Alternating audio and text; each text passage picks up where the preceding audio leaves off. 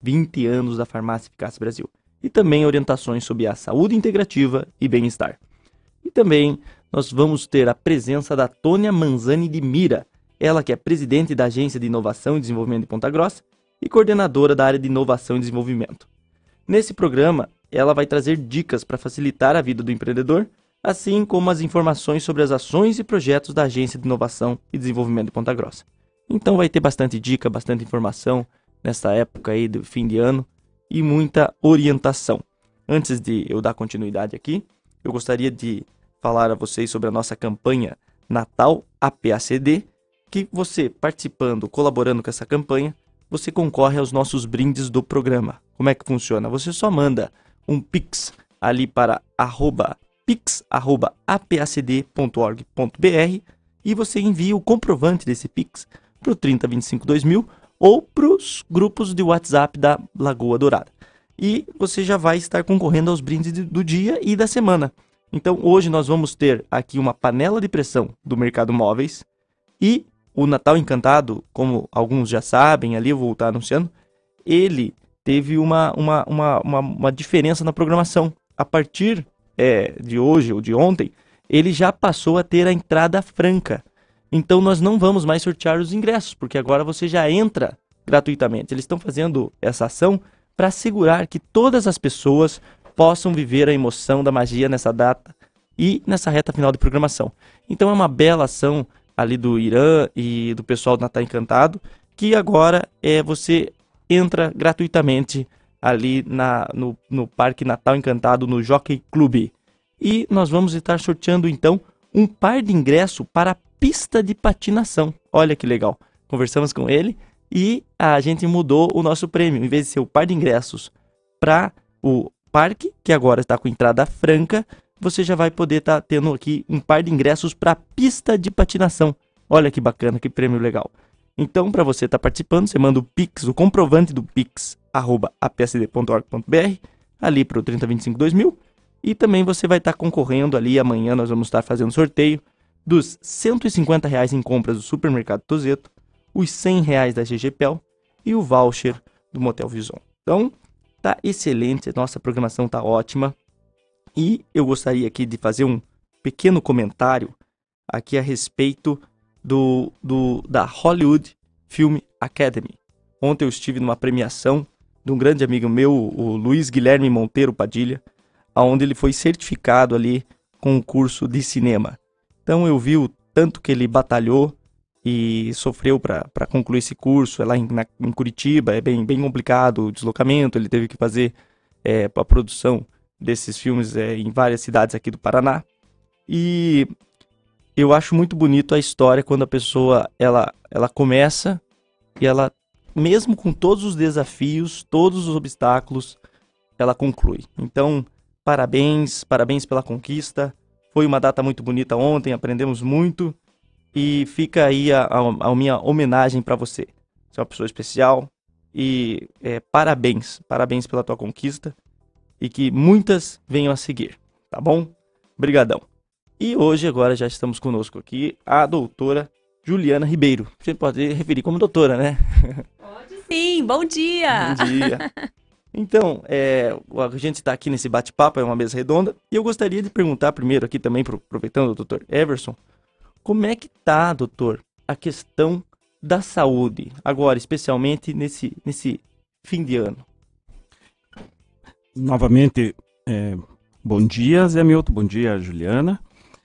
Neste momento, nós estamos num, num período de festas, né, Zé Milton? E já começando a planejar para o ano que vem, eu preparei e, e, vou comentar com, a, com os ouvintes, compartilhar com os ouvintes, como se fosse um resumo e uma, uma perspectiva para 2023. Eu trago amanhã, no programa de amanhã, Perfeito. que é o nosso programa semanal, com algumas ideias, com, alguma, com algo que está acontecendo. Deve sair a nomeação da, do, do ministro da Saúde, que é para ser uma ministra, uma mulher, é para uhum. ser a ministra de Saúde, e trazer quais são os, os desafios que, que vão, vai ser enfrentado pelo governo federal, pelo governo estadual e pelo governo municipal para 2023, que já, já, é, é, nítido que, que, o, que vai ser completamente diferente dos últimos três anos, né? 2020, 21 e 22.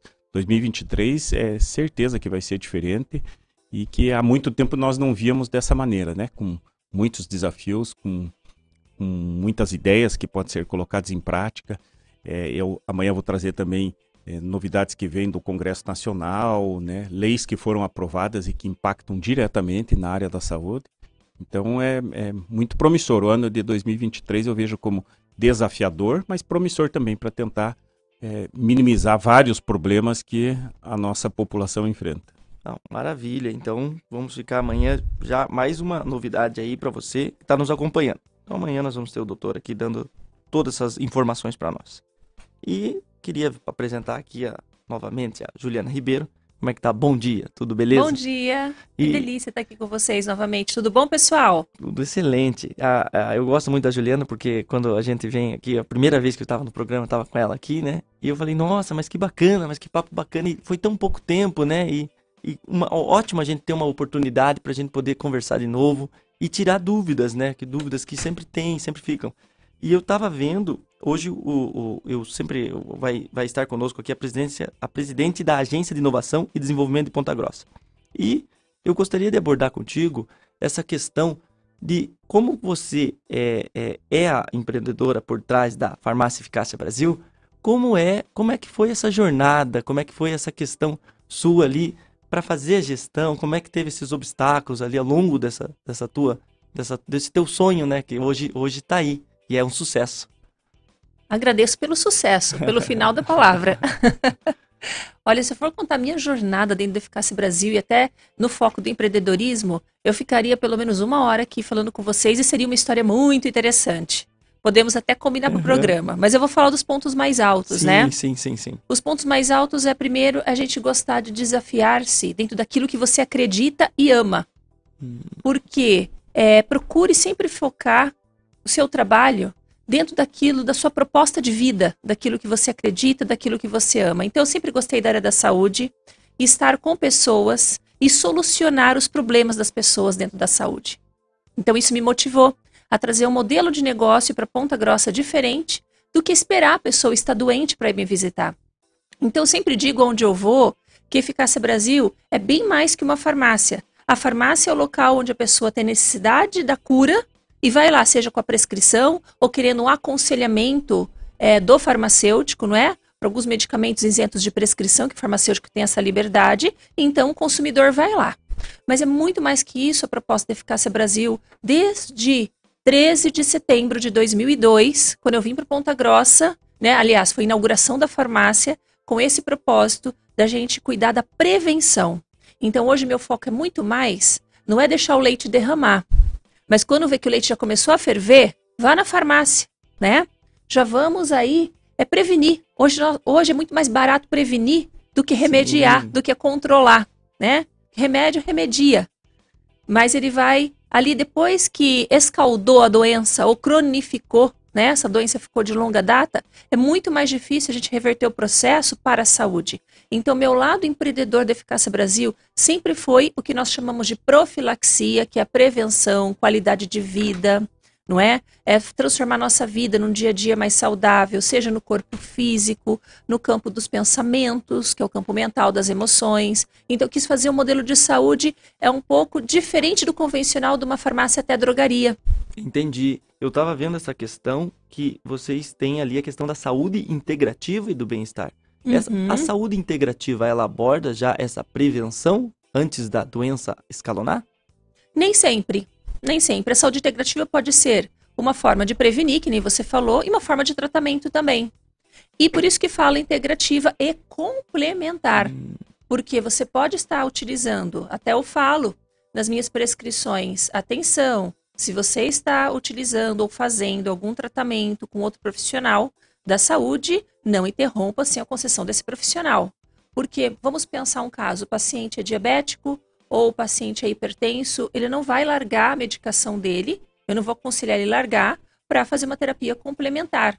A terapia complementar vai trazer mais qualidade de vida a esse paciente diabético ou hipertenso, ok? Até o ponto que teve casos ao longo do decorrer do tratamento que sim, esse paciente foi ao médico e falou: doutor, eu tô vendo que eu tô bem melhor da minha pressão. Ou a minha glicose está mais controlada. Aí o médico falou: vamos abaixar essa insulina, uhum. por exemplo. Tá? Só um exemplo típico. Sim, sim. Então, tem sim como doenças crônicas, isso o paciente querendo, tendo disciplina, seguindo tratamento com terapias complementares, é, amenizar a sintomatologia, abaixar a dosagem. Entendi. E esse, essa, essas terapias complementares que elas vão fazer esse papel de dar um suporte, pode-se dizer assim? Pode ser um suporte à medicação que ele já toma? Sim, pode chamar de suporte, pode ser a primeira busca, às vezes, do paciente, né? Ele está no grau traumático, de estresse. Uhum. Até em um dos programas, eu falei muito do pânico, que é hoje que as pessoas estão me procurando muito. Antes era emagrecimento e depressão. Hoje é, antecipou para pânico, devido a muitas situações que nós tivemos com a pandemia, né? Então, vamos lá. Então você pode buscar o auxílio da terapia complementar integrativa a qualquer momento. Mesmo se você não toma medicamento, mesmo se você não tratou com a medicina convencional, você pode buscar esses recursos. Então, realmente, é, isso foi delineando, sabe, Hamilton? Entendi. Eu quis tratar o ser como um todo, mas eu não sabia que a Farmácia Eficácia Brasil, ao longo desses 20 anos que completamos agora, em Sim. 2022, fosse ter o chamamento, a busca do próprio consumidor, porque o cliente que faz nosso estabelecimento também, em querer algo mais natural, mais integrativo, que ele pudesse melhorar as condições de vida. Então, a, a, inovação que a farmácia você trouxe, ela é referente ao modelo de negócio, que é o próprio consumidor que busca. Sim. O próprio consumidor que ele, ele vai atrás da cura ali no caso. Você cria o produto de acordo com a demanda, com a necessidade daquele cliente. Isso que é o maior erro das empresas é querer lançar uma garrafa sem uhum. saber se tem consumidor que queira essa garrafa. Se é necessário existir essa garrafa no mercado. Entendi. Isso, esse é o maior erro das grandes uhum. empresas. Eles lançam um produto e quer enfiar a goela abaixo do consumidor, ou quer descobrir uma outra demanda. Isso pode acontecer? Pode. Só que a gente vê isso em fast food, né? Exatamente. Só que isso daí é muito mais caro. Fazer o inverso, observar o mercado, verificar as tendências que os consumidores estão buscando e a gente correr atrás da inovação dentro dessas tendências é muito mais fácil para o empreendedor, porque o mercado está pronto. Só tem uma lacuna da gente preencher a necessidade. E por que não ser nós? A minha empresa, a sua empresa que você está me ouvindo? Então pense nisso. Então, excelente. E, e, eu acho muito bacana porque já está começando a ter dúvidas aqui das terapias complementares, né? E uma delas é a homeopatia. Como é, como, o que é a homeopatia, para a gente começar a conversar. A homeopatia foi uma das primeiras terapias complementares que saiu na publicação diária oficial, não é? E na cartilha das PICs, a serem reconhecidas, né? Como ciência, terapia complementar, homeopatia, acupuntura, fitoterapia, foram as três primeiras. Isso eu estou falando, gente, de 15 anos já, essa publicação, tá? Só que homeopatia é centenária. Na verdade, eu poderia dizer que a homeopatia seria até milenar.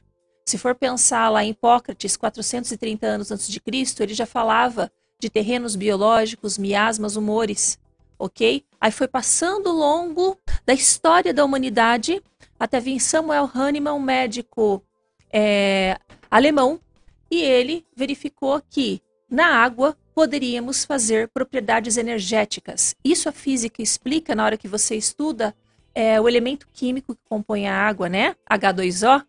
E esse H2O você consegue imprimir a formatação que você só consegue enxergar no microscópio, nós não conseguimos enxergar olho nu, que é o princípio da energia vital do medicamento homeopático. E essa energia vital ali naquela água vai para o seu corpo físico trazendo uma informação. Tudo é informação. A palavra é informação, pensamento é informação, o alimento que você come, a cenourinha que está no seu prato daqui a pouco no almoço, além dos nutrientes, das vitaminas que tem lá, minerais, ele vai trazer uma informação de benefício para o seu organismo, ou dependendo do alimento, malefício, ou dependendo do pensamento, malefício. Não tem lugares ou pessoas que às vezes você não tem nem intimidade, mas você se sente bem? Sim, sim. Você bateu o santo, né? Bateu, bateu o santo. santo. Perfeito, Hamilton. Bateu o santo. Como tem pessoas que nunca fizeram nada para você e o santo não cruza. Então nós temos o princípio energético, né? Ressonância e dissonância. Aquilo que uhum. combina comigo, que dá match. Exatamente. e aquilo que não combina. Ou seja, o que isso tem a ver com homeopatia, Juliana? Você falou, falando, estou entendendo muita coisa. Isso tem a ver o seguinte, que a homeopatia é o princípio energético da modulação da molécula da água. Olha que profundo que eu estou falando para vocês. Né? Sim. Isso. Que esse princípio energético que você molda a molécula da água é uma informação que ao você ter contato, Ao você tomar essa informação, seu organismo vai fazer algum tipo de efeito.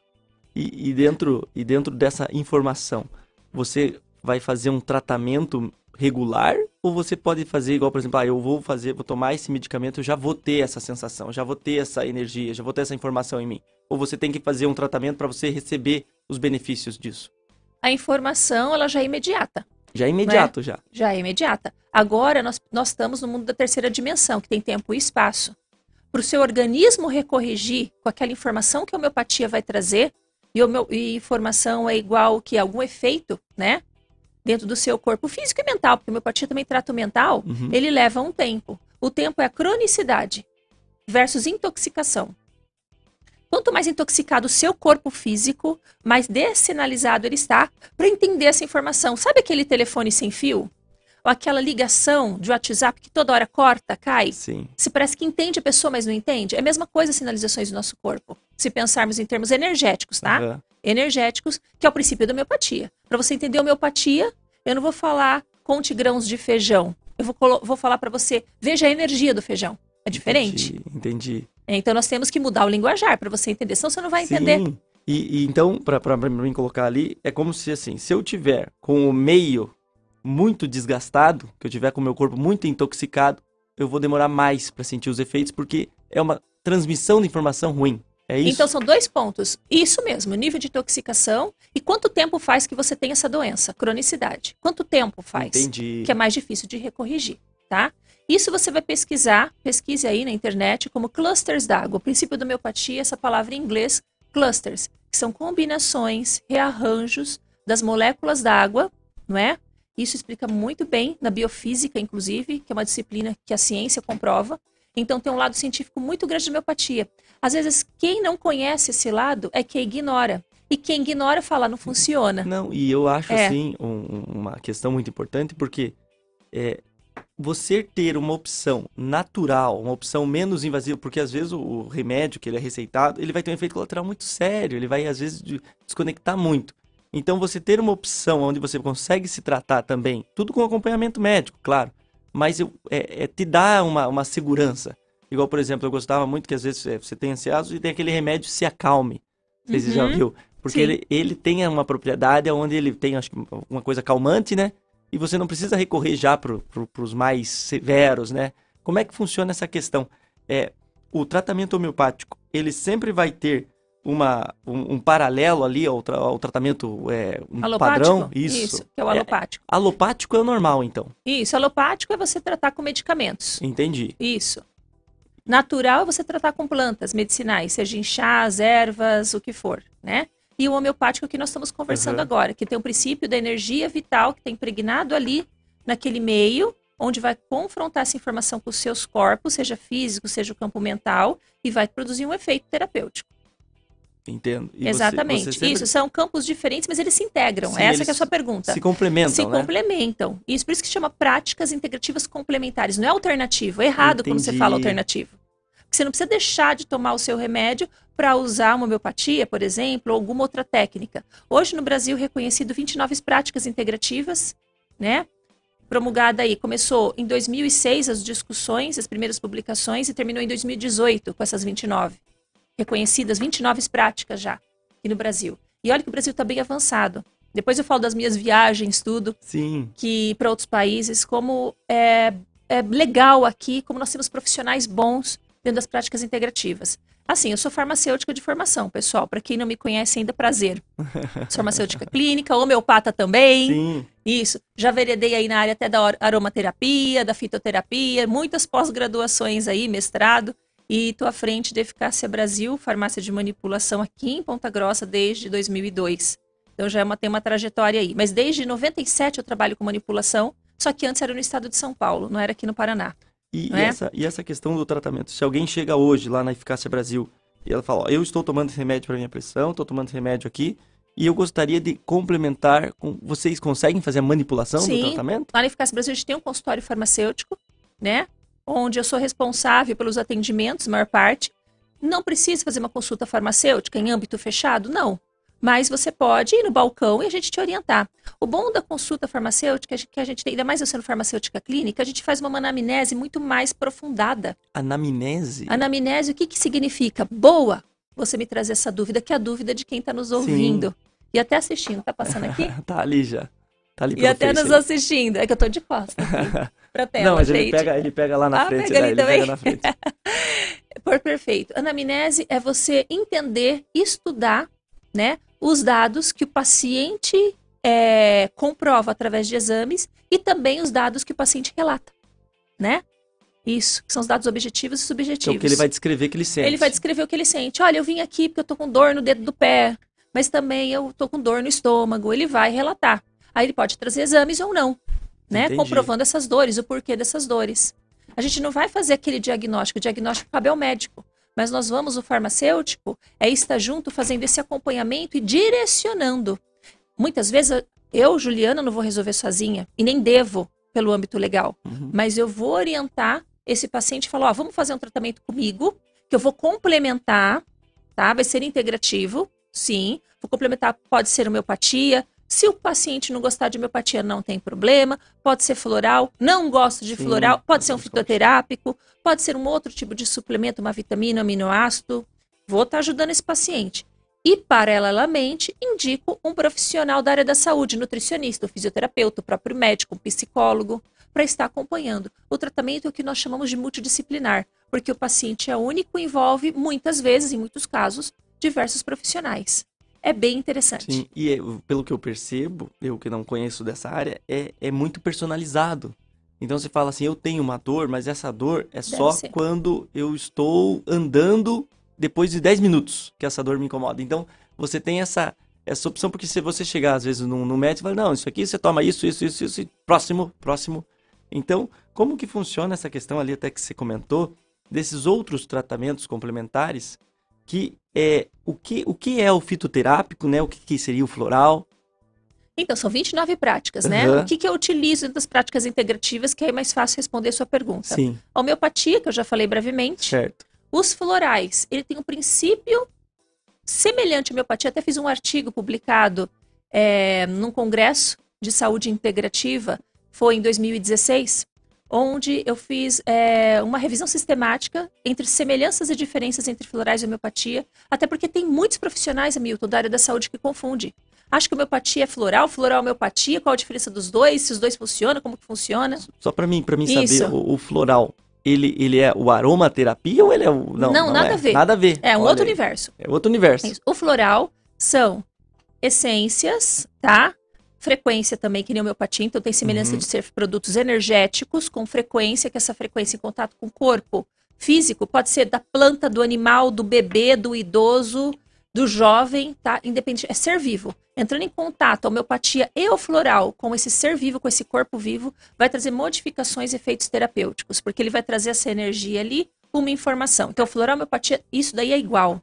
Qual a diferença? Homeopatia, a origem pode ser origem vegetal, animal, mineral, até própria origem de você, sua. Entendi. Por exemplo, vou citar um exemplo, né?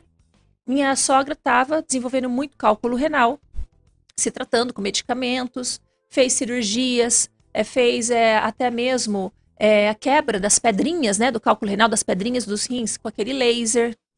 E mesmo assim, desenvolvia. Ela tinha predisposição de desenvolver. Eu falei para ela: olha, quando a senhora for no banheiro, coloca uma luvinha, pega uma pedrinha, ou faz xixi numa peneirinha, para a pedrinha ficar na, na, na, peneirinha, porque eu preciso coletar a sua pedra, a pedra que a senhora está formando. Ela me deu naquele frasquinho coletor de urina, sabe? Uhum. E aí, o que, que eu fiz? Eu fiz uma matriz homeopática com aquela pedra. Ou seja, a homeopatia ela pode ser da sua própria origem. Entendi. Até hoje, ela não desenvolveu mais pedra nos rins. Não. Porque eu desinformei o corpo dela de como fazer pedra. Puxa, que interessante, né? A gente muito princípio. A gente não, a gente às vezes fica, é. fica é. preso a essa tecnicidade e esquece que você é energia, você é informação. É somos seres constituídos por átomo, né? Exatamente. Todo mundo que passa no ensino médio é aprende, né? Na química, na física. Uhum. A menor porção da matéria é o átomo. E o átomo, ele tem 99,99999 de energia, gente. Não, exatamente. Como que a gente se pega, a gente se vê, a gente se apalpa? Porque energia você não pega, né? Não. Você não pega, você não vê. Você sabe que, por exemplo, existe aqui essa lâmpada que nós estamos aqui no estúdio, não é? Sim. Tem um monte de elétron correndo aqui que clareia, que libera fótons que dá essa luz. Né? Lux. Até quem faz engenharia e arquitetura sabe, a gente mede por lux. E a gente não está vendo energia, você está vendo elétron aqui, energia? É a mesma coisa da medicação, você não vê, mas existe. Existe, está lá. Exato, exato. Então, assim, como pensando no princípio que nós somos seres energéticos e como a gente se enxerga? Porque Einstein já falou, Einstein, gente, é um físico, nossa, ganhador de diversos prêmios. Não é? Albert Einstein, acho que esse nome vocês já ouviram falar, pelo Esse menos já. ouviram. Tem uma teoria, ele até, ele até cita na teoria da relatividade, não vou entrar nisso para não também não Uhum. ficar um papo chato, tem que ser um papo legal, um papo leve. Exatamente. Não é? Onde ele fala que quando você pega o átomo e desacelera na velocidade da luz ao quadrado, você consegue materializar, visualizar, palpar. Nessa descoberta de Einstein, que hoje muitos coachings, pessoas que estão ganhando rios de dinheiro dando cursinhos de o poder da mente, universo holográfico, universo quântico, estão usando essa propriedade que Einstein já provou para a humanidade, né? Que pensamento é energia. A tal a Se cocriação, você. né? Isso, a cocriação. Perfeito. Perfeito. Você consegue materializar o que você quiser. Eu materializei tudo que eu quis na minha vida. De coisas boas e coisas não boas. Porque até, até vamos, eu acho muito legal, a, a nossa conversa está muito boa, mas é essa questão agora, o fim do ano, você materializar, você ter aquele desejo, aquela energia, é uma forma de cocriação? Claro. Hamilton, se você tá aqui hoje, É, você cocriou de alguma forma ou Sim. não. Aí você pode falar assim, Juliana, é, tá, olha que interessante. Mas eu nunca pensei em estar na rádio. Eu sempre fui do público, da Sim. comunicação, mas dentro dos palcos de um teatro ou na praça pública. Não pensar numa rádio. Mas o seu inconsciente já cocriava uma revolução, um progresso, uma mudança. Aí a vida te deu um sinal, uma oportunidade. O sinal pode ter sido uma ligação. Precisamos de alguém aqui Sim. para o programa, né? Sim. Manhã total. mas E você cocriou e decidiu vir para cá. Porque ninguém te amarrou para te trazer hoje aqui. não, eu, eu- É assim que façamos nossa vida. Então, é o legal, eu amo essa época Natal e Ano Novo, porque é o momento do balanço, né? Juliana e Hamilton estão fechados para balanço. Você que está nos ouvindo e assistindo está fechado para balanço. Aí você vê aquilo que poderia ter feito melhor, sem culpa, sem pré-julgamento, e aquilo que eu desejo para mim mesma, né? Para 2023. Nisso você já começa a mudar a frequência dos seus corpos e por combinação, que tudo na, tudo na vida, gente, é afinidade. Você não vai ficar em lugar ou com pessoa que você não tem afinidade. Você pode até ter nascido numa família meio torta, né, ter problema com pai, mãe ou mãe com filhos. Pode acontecer. Mas toda atração é por afinidade. Tudo afinidade. Então, o princípio do floral da homeopatia são afinidades. Isso que é interessante. Então, isso eu estou levando da saúde do medicamento para sua vida. exatamente. É a afinidade. Não tinha a turminha do colégio? A gente não tinha um grupinho do colégio que tinha que ser todo mundo igual? Se todo mundo usasse sandalinha Melissa, todo mundo tinha que usar sandalinha Melissa. Eu era assim na época. Não é? Exa- o mesmo tênis. O mesmo tênis, o mesmo de tipo de, cabelo. boné, ir no mesmo programa. São afinidades. Ou seja, você, por afinidade, Hamilton, você atraiu está aqui agora. Cabe seu livre-arbítrio. O universo é justo, você aceitar ou não aceitar. Aham. Isso serve para tudo na nossa vida. Então, nas minhas consultas, eu faço isso com o paciente. Olha, seria interessante para você um floral, para o seu estado emocional. A homeopatia, para o seu corpo físico e emocional também. Aceita? Não, não gosto, não quero. Respeito. É livre-arbítrio do Sim. paciente. Não vai ter afinidade. O remédio não vai funcionar. Ele não está querendo, ele está rejeitando. Aí você vai para outros campos. Ok? Ou como tem aqueles que falam, Juliana, eu só vim aqui porque você só faz isso. Não me dê nada de medicamento. Não quero. Tô cansada. Eu rodei, rodei, soube do seu serviço e eu quero só produtos naturais. Aí eu fico aberta para definir a linha. Agora, até o tratamento, o paciente, ele cocria. E, aliás, eu faço a biorressonância, né? Através da, O que que é através da biorressonância? eu verifico aquilo que seu corpo quer ou não. Antes do seu estado mental aprovar. Então, então calma, calma aí, calma aí. Nós eu já chegamos- vou falar sobre chegamos- isso. Não é legal. que A gente pode ficar até meio-dia. A gente vai passar outro programa falando isso. Chegamos- Ó, o Rodrigão já deu a deixa aqui, porque agora a gente entrou. O papo tá muito legal e nós vamos continuar conversando aqui com a doutora Juliana Ribeiro, E vocês estão vendo aqui, ó, tem muito elogio já. Sou o André Luiza, moro no Residencial Barcelona. Quero parabenizá-los pelo programa. Estou de férias e agora consigo acompanhar. Olá, André! Um beijão no coração, O querido. pessoal tá gostando bastante. A gente vai continuar conversando. Vamos para um rápido intervalo. Daqui a pouco a gente já volta. Lagoa Light, Lagoa Light, Lagoa Dourada FM. E é isso aí, pessoal. Estamos dando sequência ao nosso papo muito bacana aqui com a doutora Juliana Ribeiro. E nós vamos aqui fazer aproveitar que ela está conosco. Eu vou até, até é, reduzir um pouco o tempo ali dos nossos co- comerciais ali que nós tínhamos. Mas eu gostaria de perguntar para a senhora como que é essa questão do fitoterápico. Ele, é- ele abrange todos os tratamentos ou ele é um? O fitoterápico está dentro das práticas integrativas. Fito tem a ver com planta, né? Terapia Aham. através das plantas. Então, os fitoterápicos, eles podem ser encapsulados. É você tratar com plantas medicinais. Seja forma de cápsulas, seja forma de chás, é, tinturas, extratos, é isso. E, e a diferença dele, ele, ele pro, pro aromaterapia ou pra homeopatia, ele é uma, ele é uma coisa distinta, essa que eu, que eu acho que eu fiquei com dúvida nisso. Sim, distinto. Então, assim, nós temos de prática integrativa florais, aromaterapia, ozonioterapia, é, imposição de mãos, dança, constelação familiar, tudo dentro da prática integrativa reconhecidas pela Anvisa. Fitoterápicos, não é? Então, quer dizer, são modalidades diferentes. É a mesma coisa de você ir no hospital e ter várias especialidades médicas. As práticas integrativas também, cada qual com a sua forma de método de cura. Nossa, olha que Forma, da- método de cura. Então, Isso. a- na Eficácia Brasil, você vai ter todas essas especialidades. Ah, quem me dera! Eu precisava ter uma academia, uma escola para ter todas as especialidades. Quem me dera! Não, não temos todas as especialidades. O que a gente trabalha nas práticas integrativas, né? Primeiro é ouvir muito paciente. As pessoas querem ser ouvidas. A cura faz parte de você estar pronto para ouvir essa pessoa.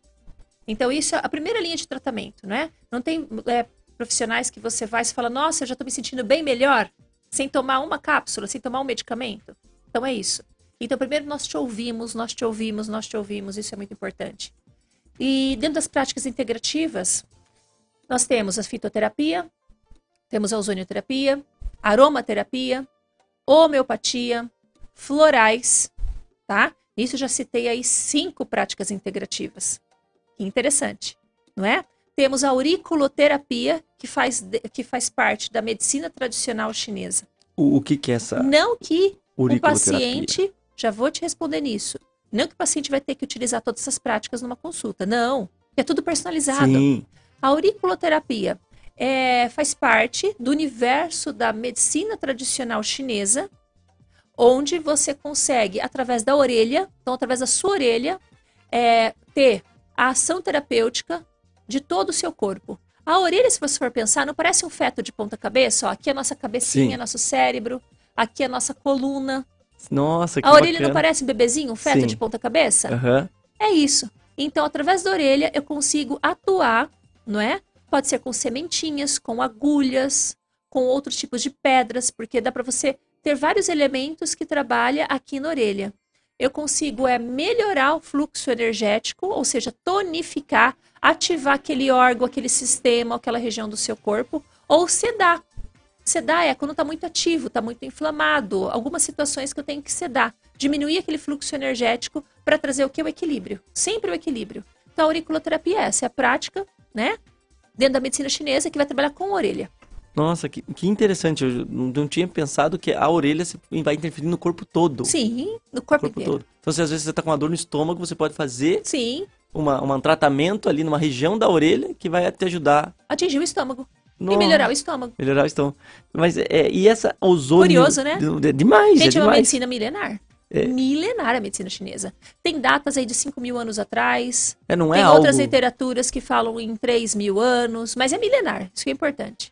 E, e a ozonioterapia, o que, que é a ozonioterapia? é tratamento através do gás ozônio. Na verdade é o seguinte, você tem um aparelho que ele vai pegar aquele balão de oxigênio, sabe aquele balão de oxigênio que tem nos hospitais? Sim. Aquele cilindro? Aham. Então tem um cilindro que você compra de oxigênio, coloca num aparelho. Esse aparelho, ele vai fazer uma eletrólise no oxigênio, vai formar o O3, porque o oxigênio é O2. Então o ozônio é O3. Então, são três elementos os de oxigênio, formando o ozônio. O ozônio, quando eu injeto no seu corpo, seja em diversas regiões do seu corpo, ele vai fazer o quê? Melhorar o seu poder antioxidante e vai matar vírus, bactérias, fungos, melhorar a sua oxigenação. Tem muitos benefícios. E- Aqui, assim, eu tô falando bem de Sim. grosso modo para não ficar maçante e as pessoas Mas, nos mas- entenderem. mas como que você vai fazer o consumo dele? Você vai, você vai Você injeta, você injeta, Injeta. no ouvido, você pode injetar no nariz. Tem também injeção anal, retal. Olha. São retal com sonda, retal. Aham. Exato. Tinha até um Você tratamento pode- para Covid, né? Eu acho que tinha um desses Isso foi uma tratamentos. polêmica, sim, né? sim. Isso foi uma polêmica. Quando eu peguei Covid em agosto de 2021, e olha que eu tenho muita comorbidade, né? 30% do meu pulmão já é comprometido por natureza porque eu sou asmática. Então imagina pegando Covid. É, eu fiquei muito melhor em relação aos sintomas que muitos outros pessoas que pegaram e não tinha comorbidade nenhuma. Ou seja, eu fazia ozonioterapia todos os dias. Eu queria dar oxigênio para o meu corpo. Sim. Além do ozônio, matar o vírus. Então, assim, em Santa Catarina, teve um prefeito aí, não vou falar o nome da cidade nem o nome do prefeito, que foi linchado por falar que o tratamento do Covid podia ser ozônio retal. Mas Não. ele foi linchado pela mídia, linchado. E pra você ver, é um tratamento complementar, né? Ninguém Exato. tava falando não, não, mas era o que... Complementar. complementar o tratamento. Complementar. E olha, me trouxe muita qualidade de vida. Até hoje eu faço, eu me auto-aplico, né? Aham. Uma vez por semana eu faço ozonioterapia. Vou me auto-aplicando. Então, o ozônio ele pode ser, inclusive, injetável. Você pode é, injetar ozônio no seu sangue, claro, com um profissional habilitado, Sim. pelo amor de Deus. Tudo com profissional habilitado, né, gente? Aham. E, e na própria na, na própria clínica ali, você na própria Eficácia Brasil, você vai fazer toda essa acompanhamento. Isso. Essa- Injetáveis de Aham. ozônio eu não trabalho na farmácia, tá? Não trabalho. Eu teria que ir para uma outra clínica. Entendi. Isso. Entendi. É, eu só trabalho mesmo é, com aplicação é, otológica e outras aplicações se precisarem. Aham. Mas injeção a gente não trabalha lá. E até até interessante porque quando eu estava dando uma pesquisada, eu vi que tem a, a- o tratamento da cosmetologia, que é o cuidado da pele, essa Isso. questão. Como que funciona para quem está nos ouvindo? Porque é, como que é esse cuidado da pele? Que tratamento complementar você pode ter para cuidar da pele? Muito bom. Então, a pele, é, na verdade, a cos- os cosméticos em si, cosmetologia, não faz parte das PICs, que são as práticas Entendi. integrativas É complementares. É outra coisa. Mas também faz parte de qualidade e saúde, não é? Aham. Isso. A pele é o seu segundo maior órgão do corpo. Até então, eu mesma falava que era o primeiro. Até a ciência descobrir que é o seu sistema endotelial é o primeiro. O Ou é o seja, sistema? vasos sanguíneos. Vasos sanguíneos. É, a parede dos seus vasos sanguíneos capilares é o maior sistema do seu corpo, tá? Então a pele também, ela serve desde proteção, regulação térmica e também elemento de excreção. O que é o suor? É excreção. Sim. Isso. Né? Você transpira, é uma forma de regular a temperatura do seu corpo e excretar muitas vezes através do suor toxinas. Então, ou seja, aquele paciente que tem muita acne, aquele paciente que tem uma sudorese que não suporta, ele está intoxicado. Ok? Então, nesse momento entra a cosmetologia, que é o que você me perguntou. A cosmetologia ele vai tratar tanto o embelezamento como o tratamento dessa pele. Então ela vai, ela, ela, ela vai tirar aquela, toda aquela inflamação, aquele excesso de, de, de, de impureza que está sendo excretada e vai melhorar aquela pele. Não que o cosmético vai chegar na sua pele e vai sugar a impureza. Não, não, Não é, é isso, isso. não. Não, não é isso. O cosmético ele vai ter aquele princípio da- do higiene pessoal, né? Você usa um sabonete, é um cosmético, você usa um Sim. shampoo, um condicionador, é higiene pessoal. Ao mesmo tempo, você pode usar um creme hidratante facial, um creme anti-age, que fala muito, que é anti-envelhecimento, não é? Ele está te embelezando. Isso, está te tratando, está nutrindo sua pele. Como você pode usar também produtos, medicamentos, nesse cosmético, que vai fazer corrigir uma patologia, uma psoríase, por exemplo, O que, que é uma psoríase? inflamação. Psoríase é uma doença que ela é provocada por diversas tem diversas origens a psoríase, não tem uma origem única, né? Entendi. Isso. Em diversas literaturas fala o motivo, mas é muito desencadeada por questões emocionais. Então, ah, sim. muito então, o teu-. O teu, o teu, você está tão debilitado emocionalmente que o teu corpo vai te refletir. Isso. Atrapalha a imunidade, né? A emoção negativa vai abaixar a sua imunidade. E a predisposição, tudo é terreno, pessoal, predisposição, essa paciente desenvolve psoríase. Então, a psoríase é essa doença de pele onde fica como se fosse uma casca, incrustado. Entendi. Isso. Ele fica assim, parecendo, formando cascas na pele. É bem complicado é, para a parte de autoestima do paciente. É muito complicado. O paciente acaba tendo prejuízos na autoestima. é, né, é, é, não, é, não é algo que doa por exemplo, no corpo físico, mas vai doer muito no estado emocional desse paciente. E, Então, o cosmético nessa hora, medicamentoso, ele vai ajudar. e esse, esse, que é, esse que é o ponto. Cosmético medicamentoso. Isso. Que não é exato. somente um, um tratamento, não. Ele vai fazer aquilo que a gente está conversando aqui. Ele vai fazer aquela troca de, das energias, das vibrações, para te ajudar internamente também, né? Também, mas aí eu já estou entrando na cosmetologia, já estou entrando no princípio ativo. Entendi. Já vai ter, já é, vai não é ter só o princípio. frequência. Não é só Tudo tem frequência. frequência, cenoura que Aham. você come tem, né? É, essa garrafa, esse vidro ele tem, mas aí eu já estou falando da parte mesmo, é química das coisas. Entendi. Quando você fala no cosmético. Acabou de entrar conosco aqui a Tônia Mansani. Tudo bem? dia, bem vocês? Bom dia. Então, Tônia, a gente está numa mesa redonda aqui, é muito bacana. Nós estamos com a doutora Juliana Ribeiro, ela que é farmacêutica da farmácia Eficácia Brasil. E ela está aqui para falar conosco, além dos, dos tratamentos e orientações sobre a saúde integrativa, tá um papo ótimo, muito bacana. Também que ela é empreendedora, tem a sua a farmácia Eficácia Brasil, que está fazendo em dezembro, agora fez em dezembro, dia 13? Em setembro. Em setembro. Em setembro fizemos Fez 20 anos já. 20 anos. Então, Acredita? Olha que coincidência, Ju. Acabei de vir de lá, fui fazer uma fórmula canina. olha Legal, só, isso que a gente vai coincidência. Muito obrigada. A gente vai entrar nessa questão agora do- da questão da manipulação PET, que é Também. uma coisa excelente. E a. Tônia, ela é presidente da Agência de Inovação e Desenvolvimento de Ponta Grossa. Então, Tônia, se você, você aqui, a gente pode conversar, se tiver dúvida, vamos conversando aqui, que é uma mesa redonda. E até vamos entrar ali essa questão da manipulação PET e dos tratamentos para os nossos amiguinhos, né? Que eles são a Sim. nossa vida, né? Sim. Como é que a Eficácia Brasil faz isso também? Fazemos. Aquilo, lembra que eu falei no início, né? Que uma empresa só cresce quando você observa aquilo que o consumidor precisa, que o mercado precisa. Então, a PET também veio por uma necessidade das pessoas falarem: aqui você só faz fórmula para mim? Mas aí vinha com duas prescrições: a fórmula dele, que ele acabou de sair do terapeuta, do médico, do Nutri, né? E também do PET. Eu falava: poxa, nós não manipulamos isso ainda. Então, pela demanda, pela procura, resolvemos desenvolver aí uma linha, um laboratório especializado só para animaizinhos, não é? Seja de grande ou de pequeno porte. Isso já faz alguns anos, há mais de 10 anos, nós temos aí a Eficácia Brasil Pet. Não, eu acho, eu tive uma cadelinha já, porque ela precisou de um tratamento, ela tinha um problema cardíaco, e a gente teve que fazer a manipulação desse medicamento para ela poder tomar, porque ela já era idosa ali, né? É. Então é muito legal saber que tinha, porque a gente sofreu pra achar. É verdade, imagino. E fora que eu sou mãe de quatro pets, né? Eu Ah. amo cães. Eu amo. Eu tinha quatro cães e três gatos. Eu fui criada com cinco gatos também. Ah, que legal. Então, Então a gente já tem um amor, é isso que eu falo, a gente tem que fazer algo que, além da demanda do mercado, aquilo que você gosta, acredita e ama. Isso é muito importante. exatamente. Essa é uma das fórmulas do sucesso, eu, eu na minha opinião. E até a gente aproveitando que a, a Tônia está aqui conosco, ela que veio aqui fazer dar, dar dicas sobre como facilitar a vida do, do empreendedor, assim como informações sobre as ações e projetos da Agência de Inovação e Desenvolvimento de Ponta Grossa.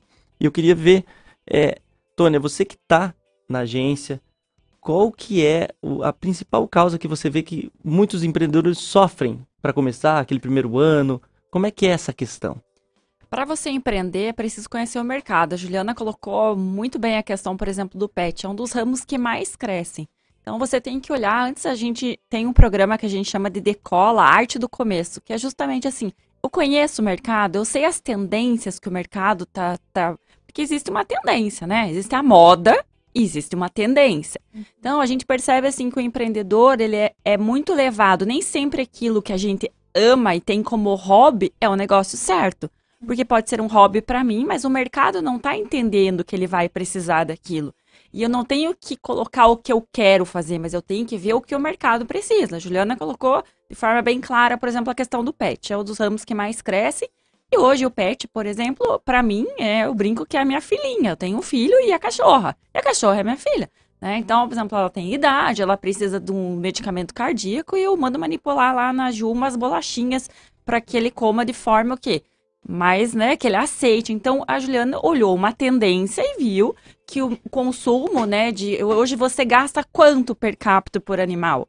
Então, você percebe que é uma tendência de mercado, não é um modismo, né? Isso. Então, conhecer o, o empreendedor, ele peca por não conhecer o mercado.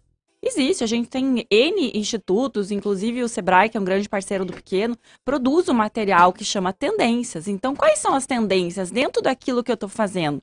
Quando a gente fala que inovar é se manter relevante no mercado, é exatamente isso.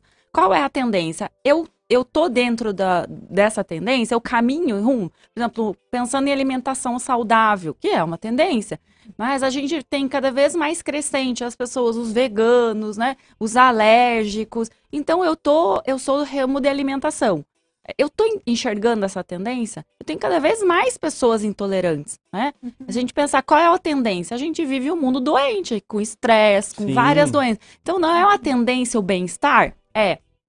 Depende do ramo que eu vou é, abrir o meu negócio, eu atendo a tendência desse bem-estar, de um mundo verde, com menos agrotóxico, que eu preciso aquela volta. A gente tem visto a volta, por exemplo, do, do, do disco em vinil, porque as pessoas precisam se a descompressão. Em algum momento, eu preciso desacelerar no mundo, né? Eu tô aqui com o celular, Juliana tá com o celular, você tá com o tab. A gente tá tremendamente conectado. Exatamente. Qual é o momento que eu paro e faço essa né, higienização mental que a gente diz, essa Perfeito. desaceleração? Isso são tendências. Então a gente percebe que o empreendedor não está vendo tendência. E os que conseguem crescer exponencialmente muito rápido é porque percebeu essa tendência e- e essa, essa anseio do mercado. Então, assim, antes de você abrir o negócio, faz um. Né, a gente brinca, tem o Decola, que é gratuito. Vai lá, veja as tendências. Dentro dessa tendência, o que eu gosto de fazer, porque é claro, a gente tem que ter paixão pelo que a gente faz, que senão eu brinco. A pessoa fala assim: ah, se você ama o que você faz, você não trabalha nenhum dia. Quando você ama o que você faz, você trabalha, Trabalha, todos os dias. trabalha A diferença é que é um trabalho prazeroso. Mas É. você vai trabalhar, né, É Juliana? muito trabalho, É muito. muito trabalho, é 100% paixão. É. Mas você vai fazer um trabalho que você é apaixonado. Então, para você empreender, você tem que olhar as tendências, olhar no que você é bom, né? Quais são as tuas habilidades e competências. E aí a gente fala que a proposta de valor, olhando o mercado, olhando o que eu sei falar, o que eu entrego para o mercado. Aí o mercado vai enxergar a minha proposta de valor e vai se dispor a pagar aquilo que eu tô pedindo. Entendi. A partir que você ofereceu algo, você tem algo de valor. que ele percebeu que é relevante para ele, porque pode ser valor para mim, mas o outro não se predispõe a pagar. Então vai ter que ser valor para o mercado. Entendi. Não, para vocês verem, o nosso papo aqui tá excelente e agora a gente vai, vai para vários assuntos aqui, mas antes eu vou fazer um, um rápido intervalinho e a gente já vai estar voltando com a doutora Juliana Ribeiro e a Tônia Mansani de Mira, ela que também é coordenadora da área de inovação e empreendedorismo. Então fica ligado que hoje é um programa de dica muito especial. Isso aí, só um minutinho e a gente já volta. E é isso aí, estamos de volta. E antes da gente continuar o nosso papo aqui, eu gostaria de dar um recadinho aqui do Cicred. O Cicred que ele renovou o patrocínio com o Operário para 2023. Então, a parceria do Cicred dos Campos Gerais com o Operário Ferroviário Esporte Clube, que iniciou em 2011, foi reafirmado nessa quarta-feira, dia 21. E é, é, foi anunciada essa renovação para 2023 como um patrocinadores do clube, que vai disputar nessa temporada o Campeonato Paranaense, a Copa Brasil e a Série C do Campeonato Brasileiro. Então é uma, uma, uma coisa muito legal o Cicred, um parceiro do, do operário, e é, a gente vê que o Cicred ele, ele tem essa, essa ação, ele abre agências físicas, é um dos bancos que está junto com a população. Eu, eu moro ali no Santa Paulo, eles têm uma agência no Santa Paulo, foi eu acho que a primeira, a primeira instituição bancária que colocou uma agência ali no bairro. Então eu quero dar os parabéns para o Cicred e muito bacana essa, essa parceria que tem com o Ponta Grossense e com a população dos Campos Gerais. Então é muito legal isso e fica aqui o recadinho dessa renovação do patrocínio com o operário para 2023. E também eu quero dar uma informação aqui bacana sobre a Daju. A Daju, que é uma parceira nossa aqui, ela que vai estar amanhã, ela vai estar fazendo um sorteio maravilhoso. Amanhã vai ter um kit Natal. Falei com a Jennifer, ela vai estar fazendo um sorteio do kit Natal. Pensa uma coisa legal. Então amanhã vai ter um show de prêmios. Amanhã vai ser bem bacana o, o dia e você vai estar participando desse todos os sorteios que nós estamos fazendo durante o programa, enviando comprovante do pix@apacd.org.br, um realzinho, pessoal, um realzinho ou qualquer valor, você já vai estar ajudando a manter a APACD funcionando e vai estar participando desses incríveis prêmios que nós temos aqui no programa. E amanhã vai estar sensacional, porque nós vamos, é, além de nós temos o brinde do Mercado Móveis, o Natal Encantado, nós vamos ter ali o sorteio dos 150 reais em compras do Tozeto, os 100 reais da GGPEL e o voucher do Visum Motel. Além desse kit Natal que a Daju preparou. Então, a, a, até eu falei com a Jennifer, Jennifer, é, vamos fazer uma coisa especial. E ela falou, beleza, deixa comigo. E é, quando eu conversava com ela, ela me mandou aqui o seguinte, ó, uma promoção excepcional. Então existe um chocolate muito gostoso. Não sei se vocês já comeram aquele chocolate Milka. Sim, Nossa, gostoso mesmo. Aquele é gostoso. Então, na- o preço normal desse chocolate aí, dessa barra de 100 gramas, você vai achar aí por 18, 17 reais. Na Daju, tem por R$ 9,90. Opa. Mas como que você consegue esse preço? Você tem que pegar, seguir a Daju nas redes sociais e enviar essa foto no caixa, essa foto que eu tô mandando aqui no grupo do Manhã Total. Então olha aí, você que tá no grupo, você que é ouvinte aí, ó, já tá ouvindo, é uma, uma foto aqui que da promoção, você apresenta essa foto na promoção ali no caixa da Daju, você vai estar pegando o chocolate por R$ 9,90, além de seguir a Daju nas redes sociais. Então, é uma excelente promoção aqui para os nossos ouvintes, para quem está acompanhando a rádio programa. Você vê, sempre tem, os parceiros sempre estão nos ajudando. Então, a, a Daju, eu acho, eu acho uma loja sensacional, porque ela sempre tem oferta. E é uma loja que você, você ali passando, você vê aquele rosa, você vê aquele rosa punjante. É uma, uma coisa muito legal. E ela consegue parcelar, são mais de 100 mil produtos em até 10 vezes. Então você vai ter toalhas, você vai ter é, caixa térmica, até teve o nosso ouvinte que ganhou ali a caixa térmica, tá, tá, tá, tá muito legal isso que a gente tá tendo essa parceria. Jogo de cama, higiene pessoal, panelas, então você vai ter uma diversa opção. Aqui o que eu acho interessante, a toalha felpuda banho gigante. Ela de R$ 39,99 tá por R$ 19,90. Então ela tá com 50% de desconto. Além de você ter kit colcha. Porque isso aqui, ainda mais para nós que temos temos bichinho, eu tenho eu tive gato por muito tempo, então constantemente tinha que trocar. Porque eles muito pelo, muito pelo, muito pelo, chegou uma hora que virou só pelo a colcha. você não tinha o que fazer. Então, o kit colcha Queen Size Milão, você vai ter de do R$ 199,90 tá por R$ 99,90, 50% de desconto. E além de você poder fazer até 10 vezes sem juros. Então, só se você, claro que você vai levar mais coisas na loja, você não vai ficar só no kit colcha, é impossível. Você vai lá, você vai, você vai pegando, não tem como. Então você vai ter essa comodidade de você poder fazer um jogo, de você poder ir comprando as coisas e ter a tranquilidade de fazer em 10 vezes. Então, além, ó, um travesseiro aqui, travesseiro suporte firme, de R$ 49,90 por R$ 23,70. Então você vai ter qualidade no teu sono, tá por 52% de desconto. E se você é, levar esse travesseiro por mais R$ 14,99, você leva um protetor repelente a líquidos. Então você vai deixar o teu travesseiro ali é, melhor ainda. Então a, a Daju é excelente, elas conseguem fazer isso e elas conseguem te dar uma assessoria muito legal na loja. Então fica aqui o meu recado. Amanhã você vai ter essa esse kit Natal da Daju especial. E além de tudo, quando você compra na Daju, a cada 50 reais em compra você vai ganhar uma raspadinha para concorrer, se eu não me engano, até dois jipes. Então são diversos prêmios que você consegue concorrer e tá muito legal. Então é isso, esse foi o recadinho que nós tínhamos que passar. E agora estamos aqui com as nossas convidadas, a Juliana Ribeiro, que ela é farmacêutica ali da Farmácia Eficácia Brasil, e com a Tônia Mansani de Mira, ela que é presidente da Agência de Inovação e Desenvolvimento Ponta Grossa e coordenadora da área de inovação e empreendedorismo. Então eu achei muito legal hoje nós termos aqui a presidente da Agência de Inovação e Desenvolvimento e a Juliana, que é uma empreendedora. E ambas mulheres, ambas é, é, conquistaram seu espaço. E até agora eu dirijo uma pergunta para Tônia e até Juliana, sinta-se à vontade, muito bacana esse espaço que a gente criou aqui. Como é hoje, na região dos Campos Gerais, em Ponta Grossa, o papel da mulher no empreendedorismo? A mulher vem crescendo, é um mercado crescente de mulheres. Eu tô há 10 anos nessa área de coordenando, né? 11 especificamente coordenando a área do empreendedorismo e no início as mulheres elas iam até a sala do empreendedor para fazer a função de auxiliar do marido. Então o marido ele tinha o, empreende... né, o negócio no nome dele e a mulher ela tinha aquela função de é, auxiliar o marido. Houve uma tendência de virada. Então, eles brincam comigo, por que, que vocês não têm um programa específico para a mulher? Eu, falo, eu sempre brinco, não, a gente teria que ter um programa específico para o homem, porque hoje a mulher é que mais empreende.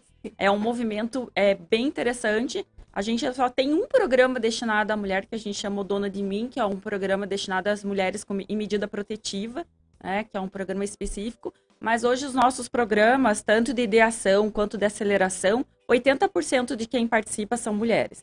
Então você vê que a mulher ela veio, né, ela, ela percebeu esse protagonismo. Eu brinco que ninguém se torna protagonista. A gente já, se, né, já nasce e já se coloca no mercado como protagonista. Mas ela veio de uma mudança é, cultural e que permitiu que ela empreendesse, que até então empreender era um ato eminentemente masculino. A mulher no negócio, a Ju sabe quanto foi é, desafiador e assim na área de inovação a gente vê poucas mulheres.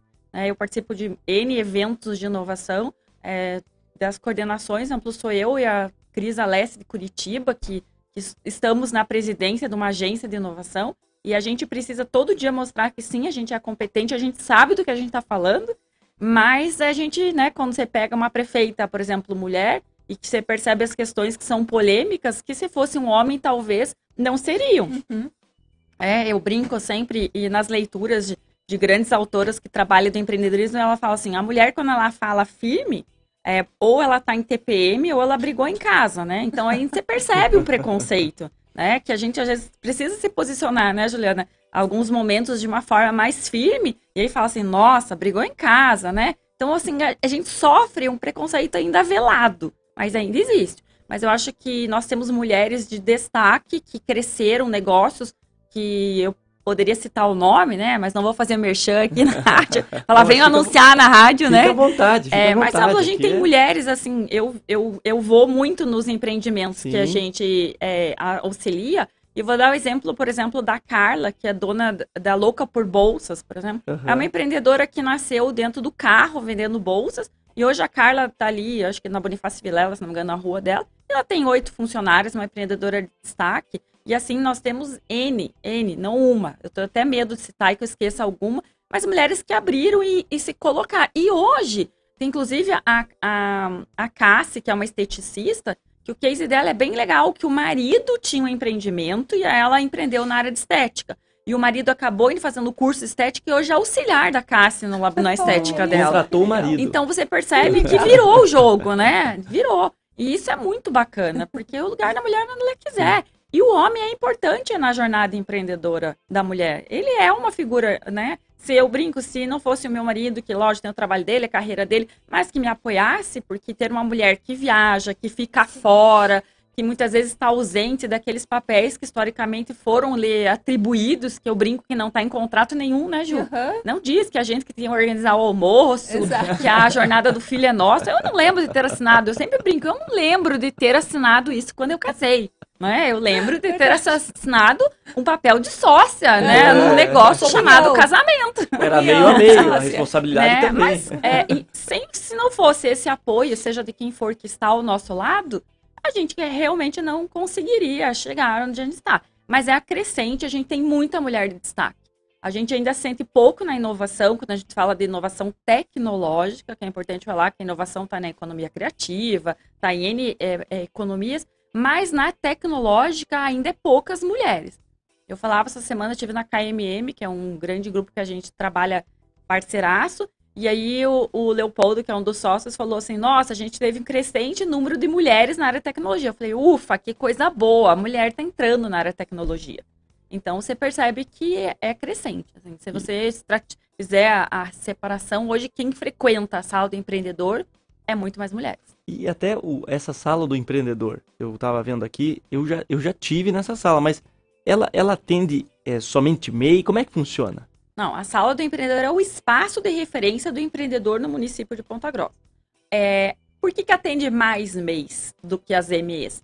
Porque o MEI ele não tem a figura do contador, que é uma figura muito importante na empresa e que acaba fazendo os serviços que a sala oferta gratuitamente para o MEI. Entendi. Como o MEI ele é desobrigado da figura do contador, a sala do empreendedor acaba atendendo na grande maioria o MEI. Mas assim, a gente atende muitas MEs é, principalmente na área de crédito e nas consultorias especializadas. Nos programas específicos, por exemplo, ah, eu quero fazer um programa de ideação.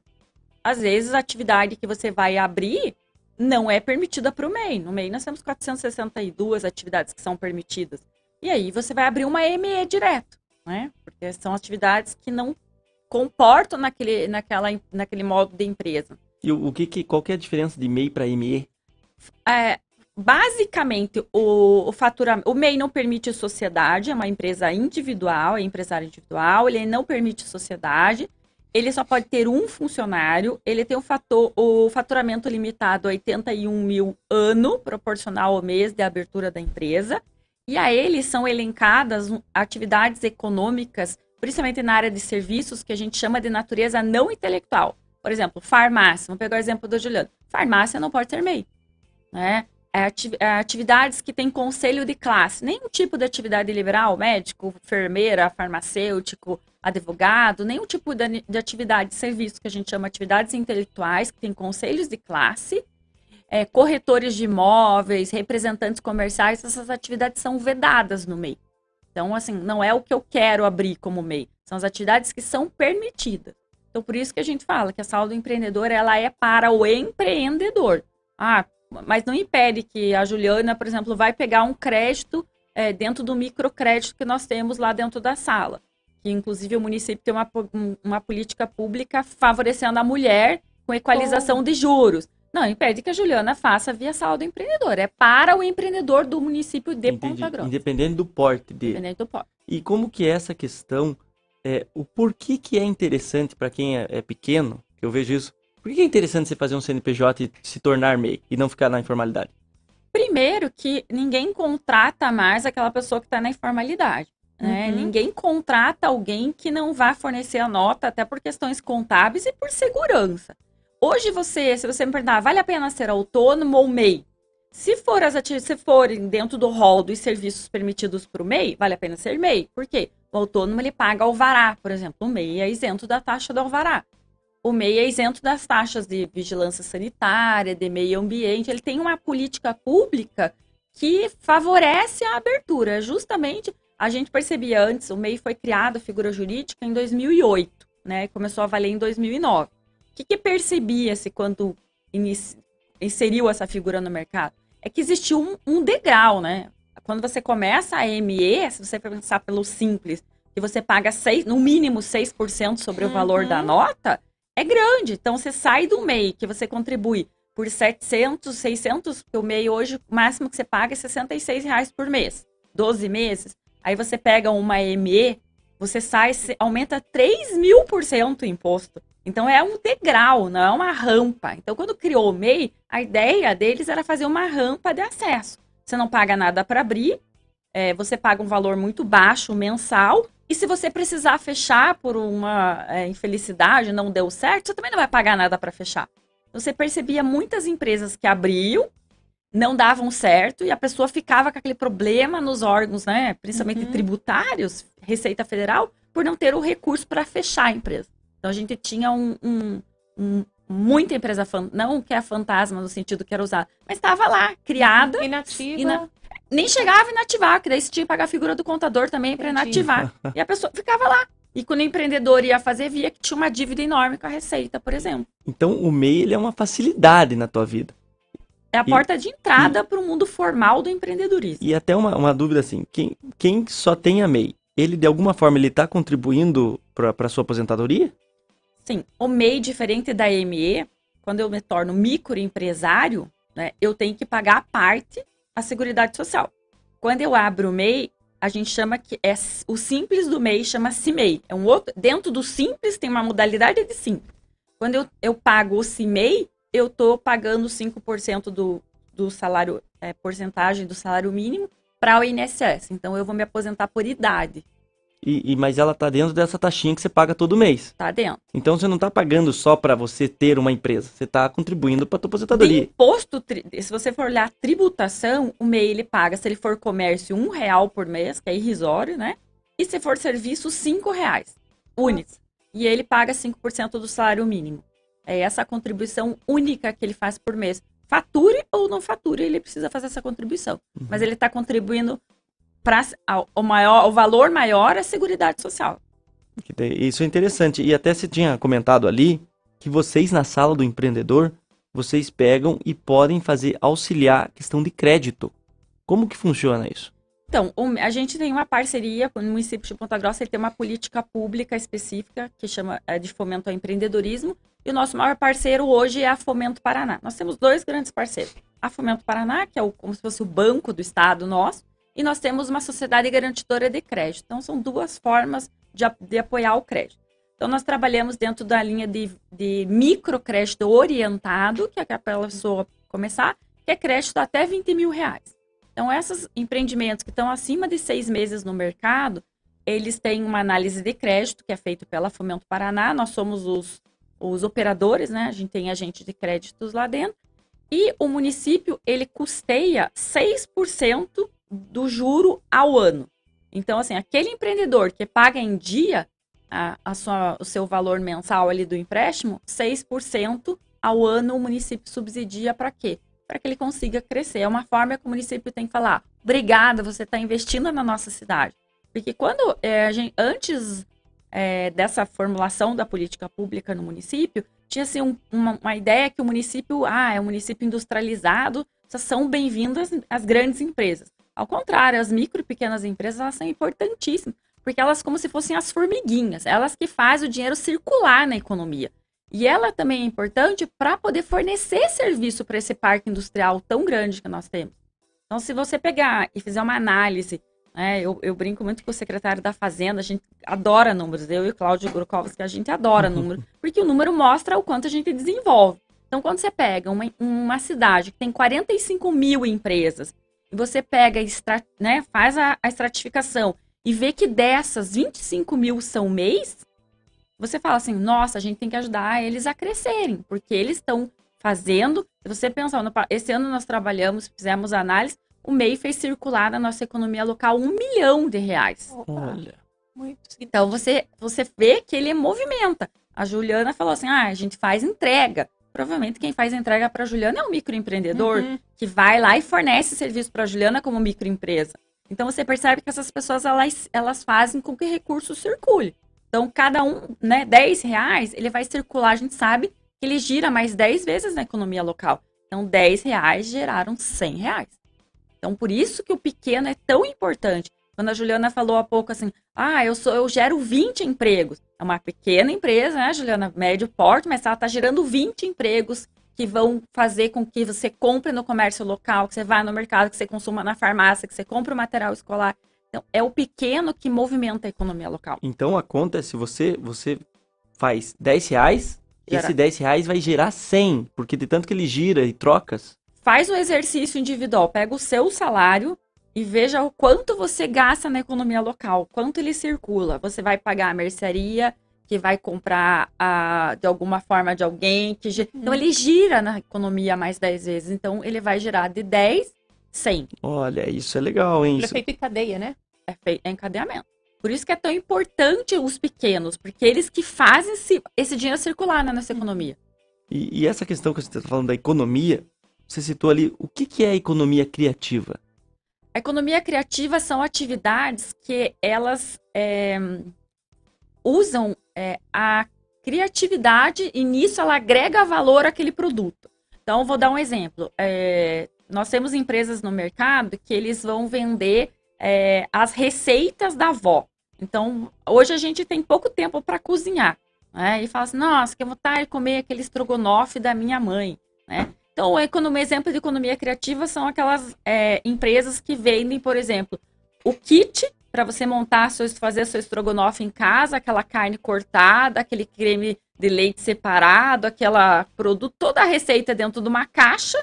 Você comprou dele, ele vai entregar na sua caixa aquele box e você vai preparar com uma seguindo aquela receita aquele estrogonofe. Isso é um exemplo de economia criativa. Sim. Eu agreguei, eu peguei produtos tradicionais da economia que eu vou no mercado, mas de forma criativa, eu vendi um serviço, agreguei valor. Eu não vou vender mais o creme de leite, eu estou vendendo a receita de estrogonofe da minha avó. Entendi. Não é o Uhum. produto em si. Você colocou uma, um a mais nele. Exatamente. É esse up aí, essa, esse a mais, essa criatividade que agrega valor que você está inovando no mercado. Por isso que eu falo, a inovação não é só tecnologia.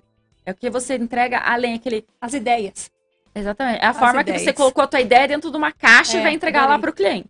E como, como que é essa questão, não sei se a Sala do Empreendedor tem, essa questão assim de chegar, é, olha, eu tenho esse problema, mim, eu, eu tenho essa ideia. Vocês têm algum tipo de consultoria que ajuda?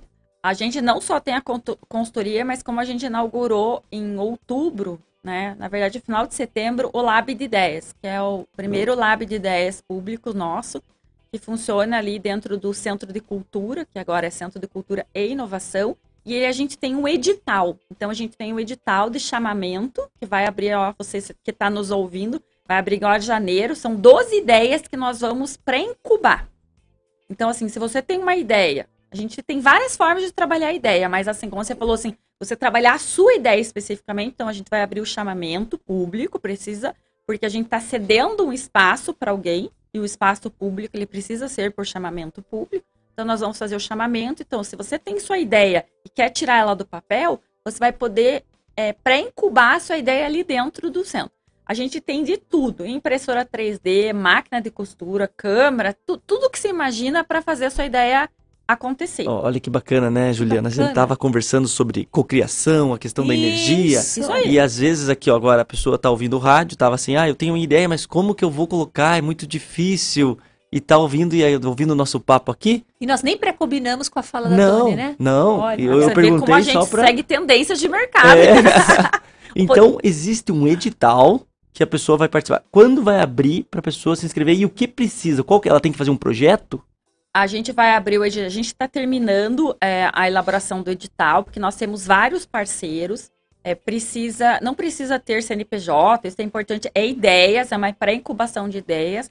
É, dentro do Vale dos Trilhos, que é o ecossistema de inovação do município, a gente tem vários parceiros. E as universidades, elas estão juntas, né? As universidades, todo mundo que trabalha com, com inovação especificamente, porque a partir do momento que a gente seleciona essa ideia, um edital, existe uma banca que vai avaliar a ideia, são 12 ideias por semestre. Por semestre. Por então vai ter semestre. mais de uma já. Mais de uma Isso. versão. Então, a primeira é, turma de ideias entra agora, é um espaço de cocriação, como vocês mesmos colocaram. Por quê? Porque quando você está. A, a colaboração, a economia, que é onde a gente colabora, que é assim, eu venho com a minha ideia, estou trabalhando com ela, a Juliana está trabalhando com a ideia dela, mas a Juliana pode validar a minha ideia, porque eu posso fazer o teste com a Juliana, então por isso que é cocriar.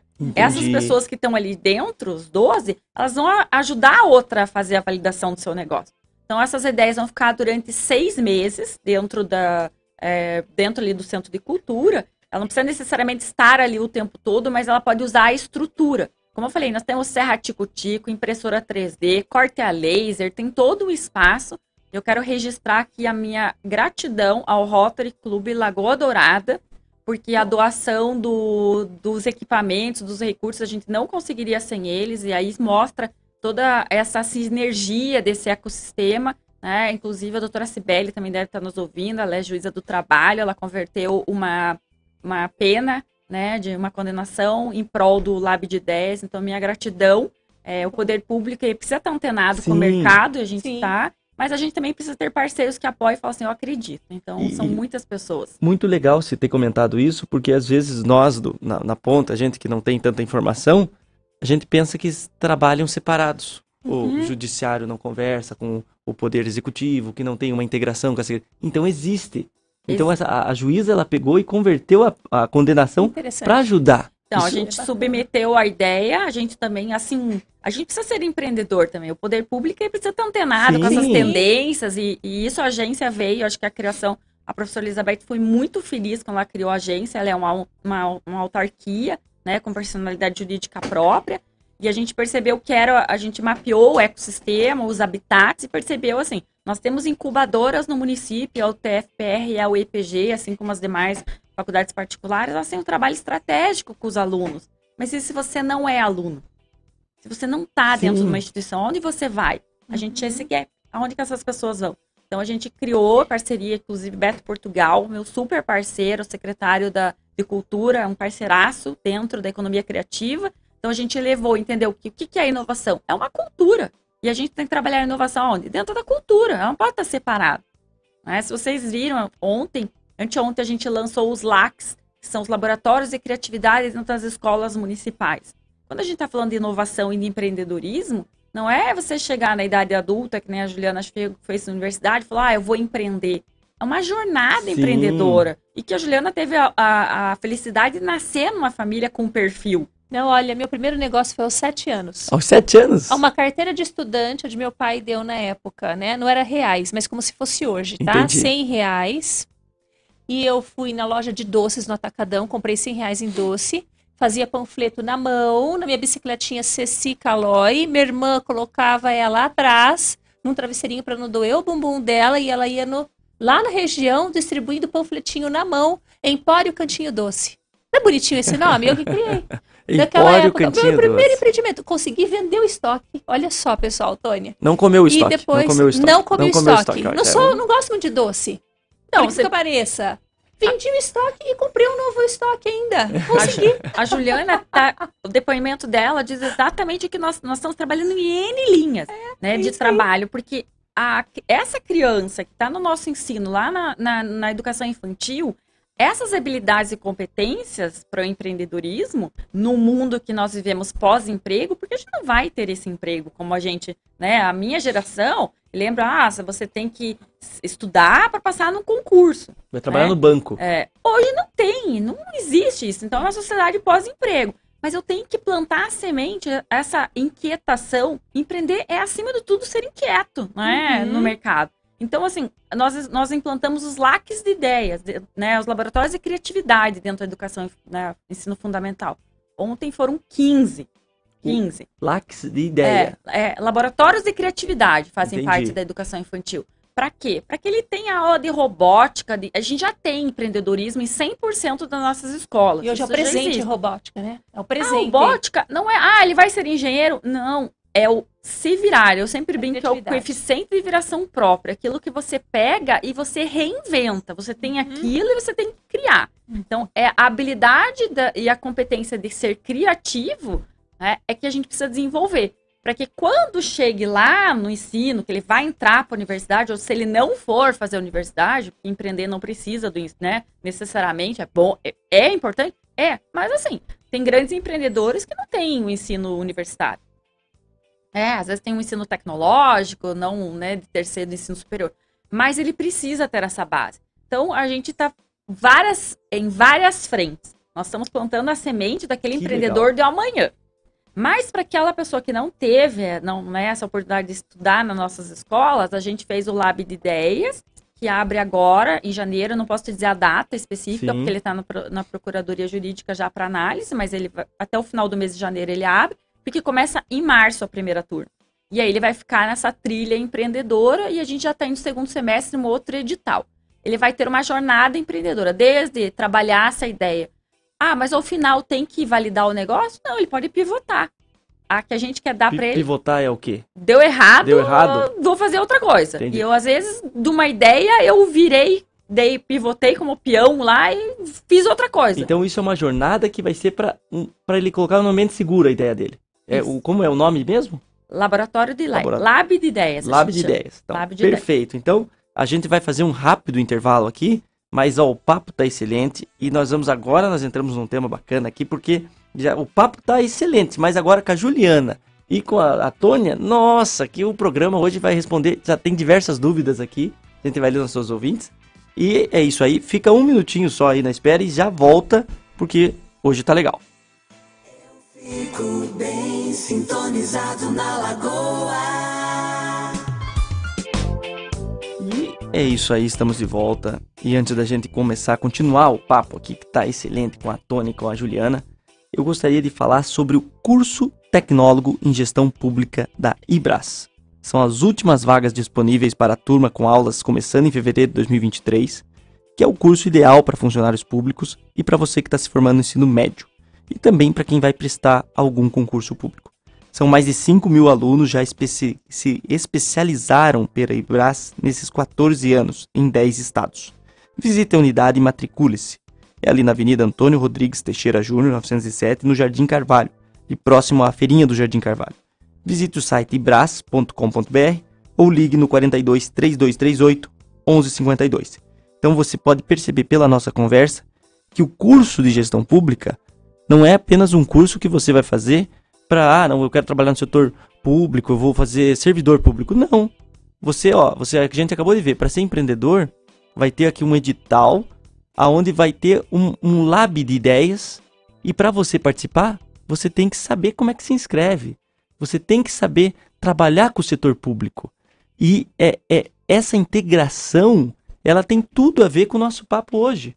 Porque se a gente fala como que eu posso me especializar para mim conseguir atender uma demanda, e hoje o setor público tem uma demanda.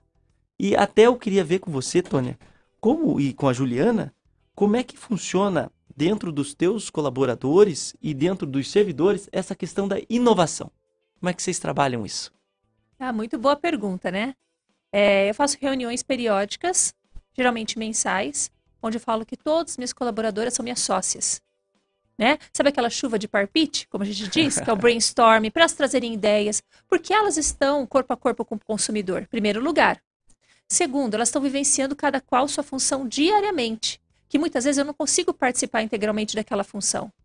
Então, nisso surge um empreendimento melhor, surge um ambiente mais confortável, né? Onde eu falo que somos uma grande família Eficácia Brasil. Eu incluo elas na minha vida e umas incluem elas nas outras. Fazer um ambiente onde você acorde de manhã e fala que gostoso eu estar indo trabalhar na Eficácia Brasil, né? E poder servir aquele cliente. o coisa... nosso patrão é o nosso cliente, Sim. isso é verdade, ele que dita as regras.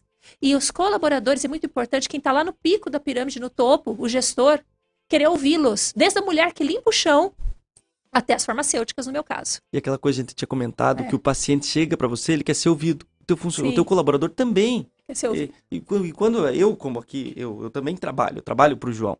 E eu vejo assim, eu falo assim, João, queria fazer tal coisa, tal coisa, acho que vai funcionar. Falo, Beleza, faz.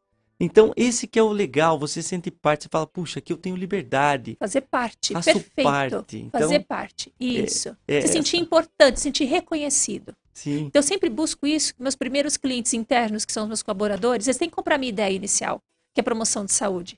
Se elas não comprarem ideia, não vai fazer sentido Eficácia Brasil. Não é? Sim, sim. Para isso elas têm que participar. Aí eu pego essas ideias, verifico aquelas que são viáveis, né? Qual o prazo, quem vai fazer, aonde nós vamos buscar, que recursos nós vamos ter. Então tá, nós vamos fazer essa ideia de fabricar uma estrutura nova, precisamos de um equipamento novo. O que nós podemos fazer para ganhar recursos para esse equipamento novo? Então elas participam também das conquistas internas. E elas também têm participação de lucros.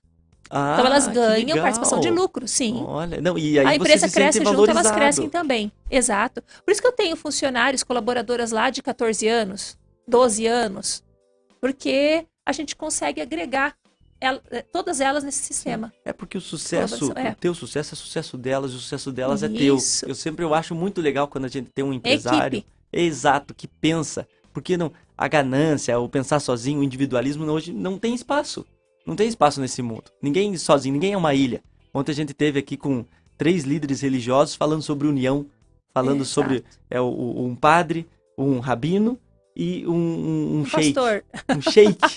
Era, era Shake, o shake legal. foi assim, foi completamente bacana, porque é exatamente isso, você não consegue sozinho.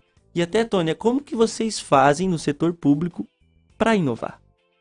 Então, essa gestão veio com, uma, com a inovação quanto vetor do desenvolvimento, esse é o mote né, do governo da professora Elizabeth.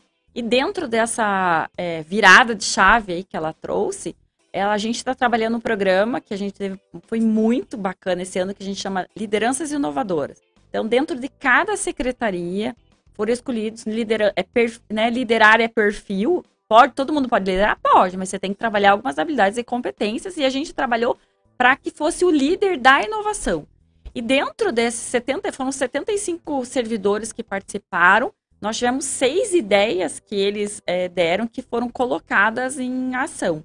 Então, a gente tem um- preconceito que o poder público eh, não tem clientes, ele tem cliente, o cidadão ele é um cliente, então esse olhar como mercado, né? Eu sou o setor público, mas eu tenho que entender que eu também recebo para prestar o meu serviço.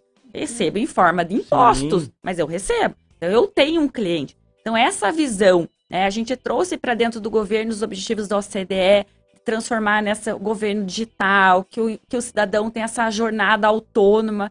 Então, esse ano de 2022, eu acho que a gente nunca trabalhou tanto, porque nós conseguimos colocar 420 serviços de forma digital. E não é simplesmente você digitalizar a burocracia. Nós tivemos que sentar com cada departamento e falar assim: vamos ver por onde esse processo passa, para que que ele E eu faz. amei essa digitalização. E Muito você- obrigada.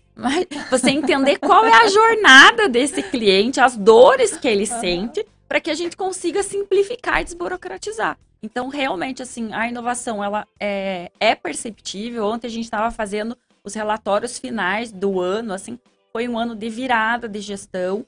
É, as pessoas, as- a inovação é uma coisa que você não vê, é, a tecnologia você vê hoje. Mas inovação em serviços e processos, a Juliana sabe isso, porque no setor farmacêutico, você vai ver ao longo da jornada. Então as pessoas vão percebendo na medida que ela vai usando. É, ontem eu recebi, por exemplo, né, como cidadão, uma ligação é, sobre os serviços, um serviço. Daí eu falei, poxa, eu não vou, eu não uso esse serviço, mas eu percebo que sim, houve uma mudança. Mas quando você precisa pedir uma revisão e que você não precisa sair da tua casa e que hoje a prefeitura está na palma da tua mão, e eu fui fechar ontem a Maravilha. sala digital, por exemplo, e eu vi que a nossa sala física teve 50 atendimentos, 50 mil atendimentos, e eu olho a sala digital com quase 200 mil, eu falo assim, puxa, a inovação foi percebida. Eu amei. Parabéns, eu amei, Porque porque, eu uso essa inovação da Porque prefeitura. as pessoas estão indo, elas estão... E- A gente tá aberto 24 horas por dia hoje. E, e é esse negócio aqui no, no programa, a gente gosta, porque o que é bom tem que ser falado. sim. E a gente, a gente fala de tudo. E, e é uma alegria poder levar para os nossos ouvintes as coisas boas que acontecem em Ponta Grossa. Não é só também os problemas.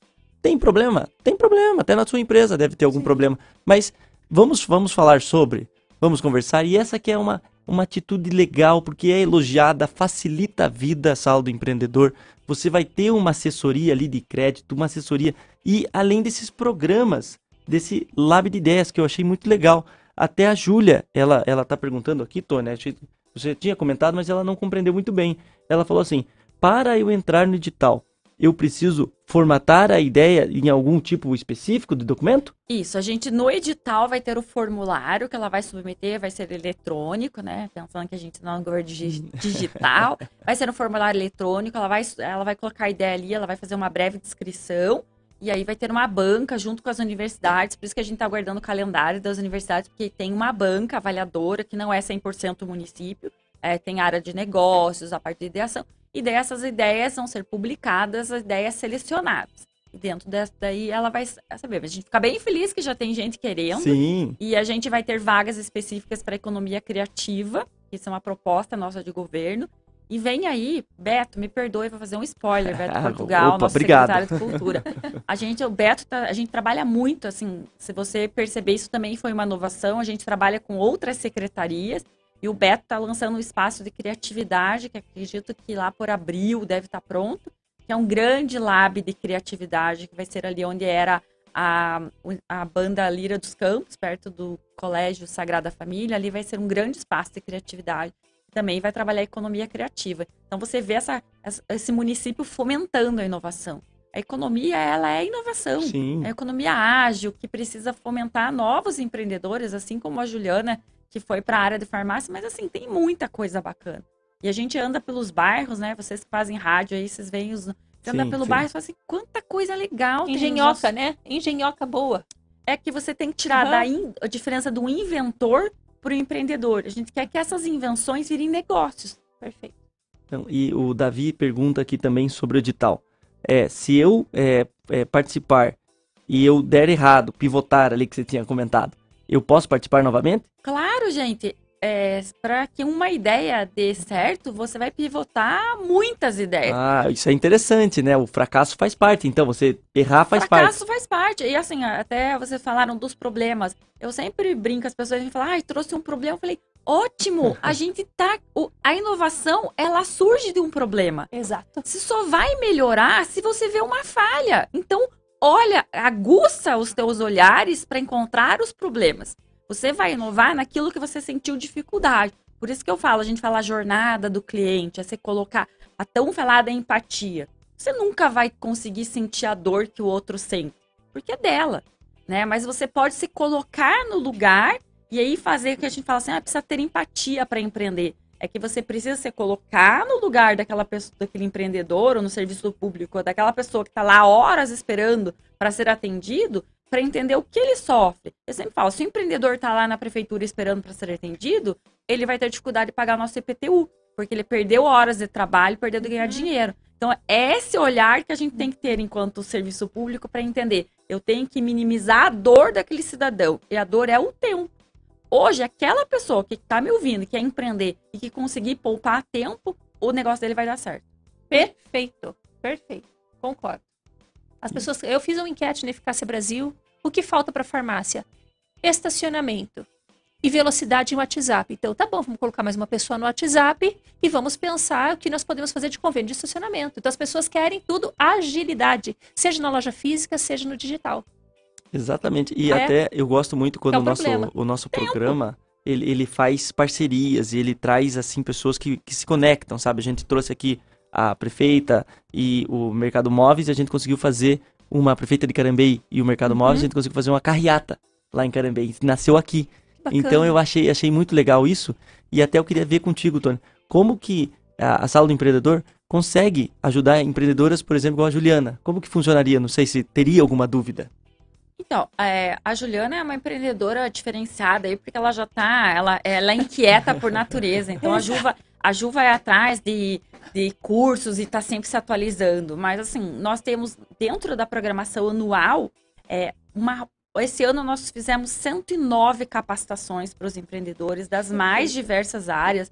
Por exemplo, é, questão de ideação, como inovar, metodologias ágeis. Por exemplo, a Juliana falou que faz trabalho com a equipe ali para fazer é, ideias, né? Ideação, porque você precisa ter muitas ideias e fomentar. Então, durante o ano todo, a gente fez muito, e teve muitas grandes empresas que participaram, médias empresas, por exemplo, as metodologias ágeis, porque é uma coisa muito nova. Então, a gente fornece. Na parte de crédito, a gente faz o contato, mais exemplo, ah, a Juliana é uma empresa médio porte, precisa. A Fomento Paraná, nós não fazemos equalização de juros, mas a Fomento Paraná tem N linhas, a nossa parceira para crédito, ela faz BNDES também. Então, tem N coisas que a sala é, formaliza, é, auxilia. A gente tem toda uma programação, ano que vem tá muito bacana, 200 anos, a gente vai fazer grandes eventos da inovação. Então, o que a gente está ajudando é fazer conexões. Nós vamos ter muitos meetups, conexões, a gente aproxima o pequeno, porque às vezes a Juliana falou que ela precisa de parcerias. Hoje, empreender é conexão, é Exato. você não tem, mas eu sei quem tem, e ele vai Exato. agregar o meu serviço e vai poupar tempo. Então, hoje, a, a, a cooperação, né, a gente sabe que a cooperação ela é muito importante é, dentro dos empreendedores. Então, o que a gente faz? A gente fomenta o mercado, a gente faz esses encontros para conexão, isso é bem bacana, e a gente tem muitos empresários que fizeram, e a gente vai fazer, a gente vai expor pela primeira vez no município de Ponta Grossa, vai estar na Expo Smart City Curitiba, para mostrar Bom. tudo que a gente tem de inovação, porque às vezes a gente, ah, a gente é uma a quarta economia do estado. A gente é a economia, né? A gente é o maior parque industrial do interior, a gente tem muita inovação acontecendo. No- nos 40 a mais que a gente premiou, nos surpreendeu as empresas de inovação que, que estão aí, grandes grupos que nasceram aqui e que hoje levam o nome. Ponta Grossa é o nome, quem Sim. leva é a Farmácia Eficácia, é, o- são os grupos, é a Rádio Lagoa Dourada. De onde você é? Você é Ponta Grossa, você tá levando o nome. Exato. Ponta Grossa, a gente sempre a gente veio a, a Juliane aqui da banda Casa Cantante e ela falou que o pessoal falava assim: "Ah, vocês são de Curitiba?"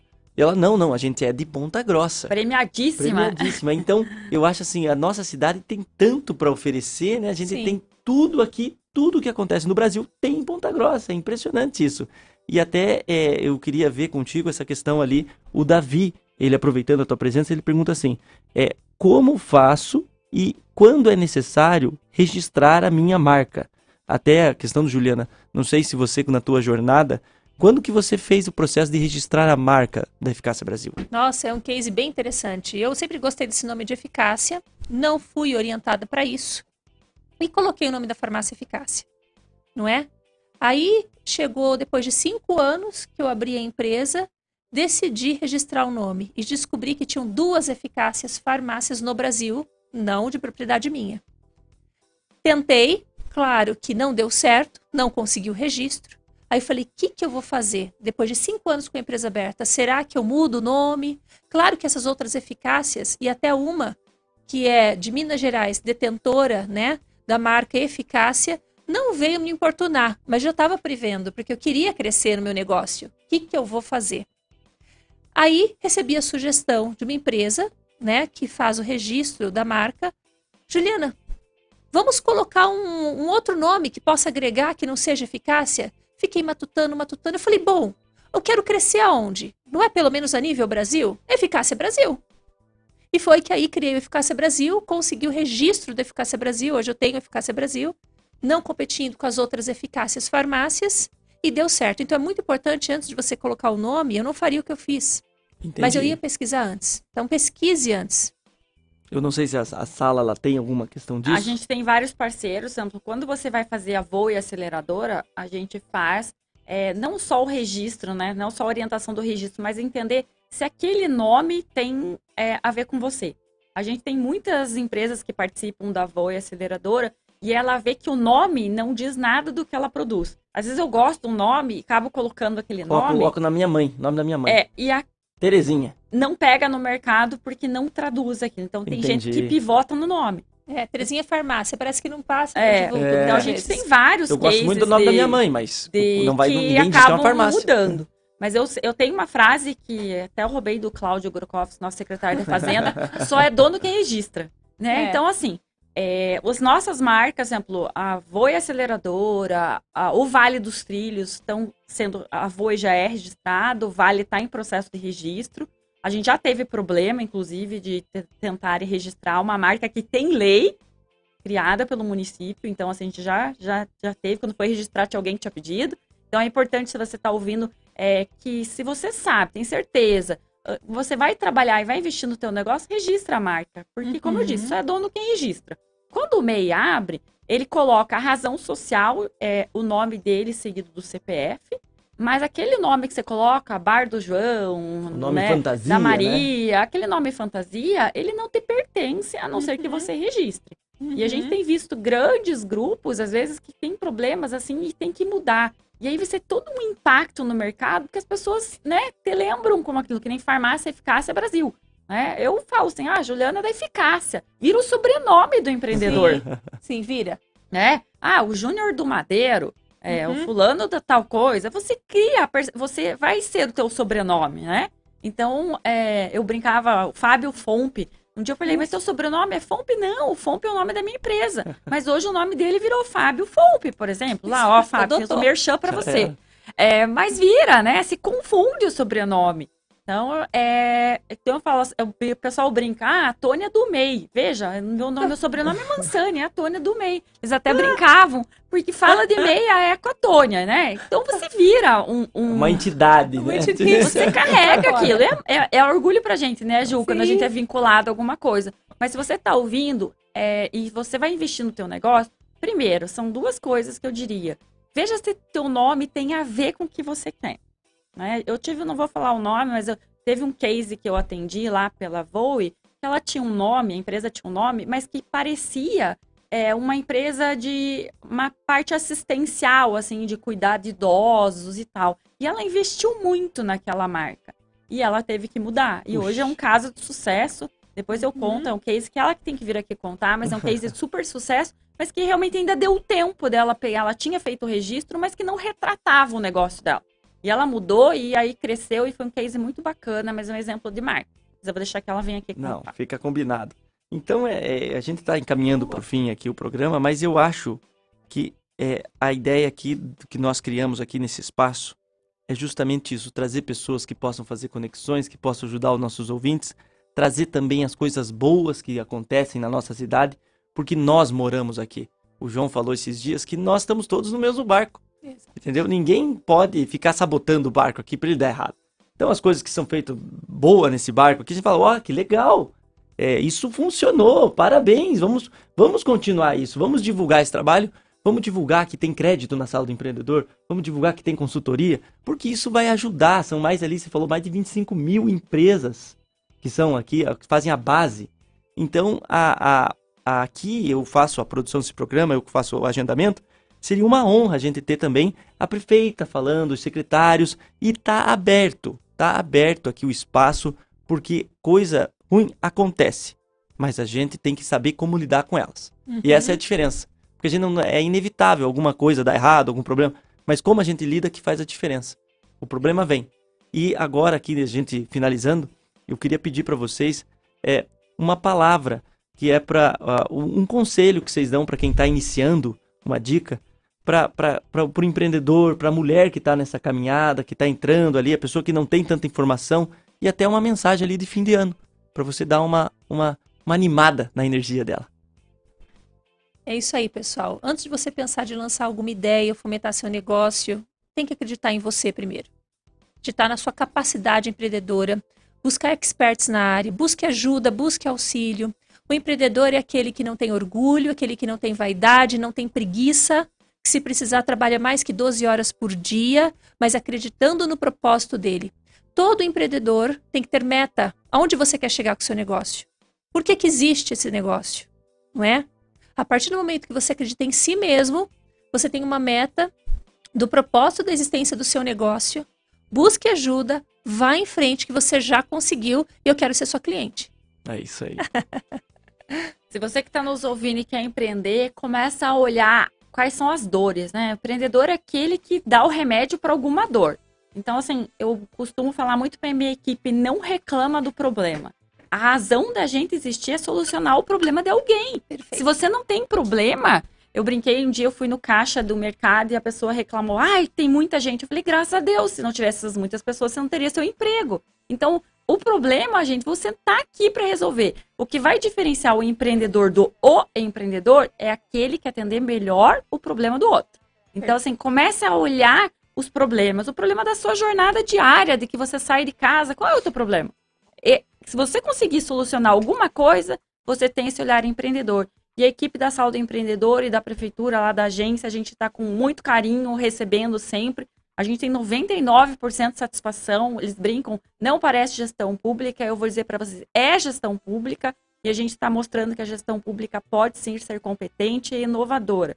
Então, vocês têm todo o apoio. Quero agradecer muito a, a oportunidade de estar aqui, de mostrar e falar que o ano que vem eu tenho certeza vai ser um ano maravilhoso. A gente já começa com os nossos 200 anos, uma cidade que tem uma tradição, mas que acima de tudo consegue se reinventar. E lembrando que não tem ninguém que não seja importante nesses 200 anos. Todo mundo ajudou de alguma forma a nossa cidade chegar aqui aos 200 anos. E se você, independe se você é o grande empreendedor, se você é o pequeno, se você está sem emprego, você é importante porque nós somos um ecossistema. E no ecossistema todo mundo é importante. Então, que 2023 seja maravilhoso e que a gente tenha sempre muitos problemas para a gente poder resolver. E é isso aí, a gente continua aqui nesse barco, né, dessa ponta grossa aí que todo mundo aqui faz parte. Eu achei um programa excepcional, quero agradecer, Juliana, pela tua presença. Eu que agradeço sempre. Muito obrigado. E a Tônia Mansani, que teve aqui dando dica, olha, bombou de pergunta, pena que a gente não pode responder todas, mas pessoal, vão, vão vir novamente, a gente vai agendar para o começo desse ano, a gente vai fazer, trazer outras empreendedoras, tem também a, a Janaína ali do Hipermix, que tem a história dela, pense uma mulher batalhadora, então vamos trazer essas histórias porque é o que é, faz parte, a gente se motiva pela história do outro, né? Então eu agradeço muito vocês estarem aqui comigo hoje e é, para quem quiser saber mais, pode acessar. Como que ele pode acessar a questão ali da Eficácia Brasil? Onde é que ele pode ter mais informação? Olha, vocês podem ir na nossa unidade presencial na Rua Francisco Burzo 687 em Ponta Grossa. Você pode acessar a nossa loja virtual é nas redes sociais através do arroba Farmácia Eficácia Brasil, o nosso site eficaciabrasil.com.br. Não falta plataforma para você estar tá perto de nós, tirar dúvidas e estou aí, à é disposição. E na sala do empreendedor? A sala do empreendedor ela está 24 horas por dia através da sala digital. Lá estão todos os nossos é, canais. É bacana contar que a sala ela fecha amanhã e volta dia 3, com o gás todo, mas a gente tá 24 horas por dia na palma da mão. é isso aí. E é isso aí, muito obrigado. Eu vou agora fazer a parte do sorteio que o pessoal teve participando aqui, mandando o comprovante do pix.apsd.org.br. É uma campanha aqui que nós estamos fazendo na reta final do programa pro Natal APACD. Então nós vamos manter a, a APACD, vamos ajudar a APCD a continuar funcionando. E vamos lá, vamos lá.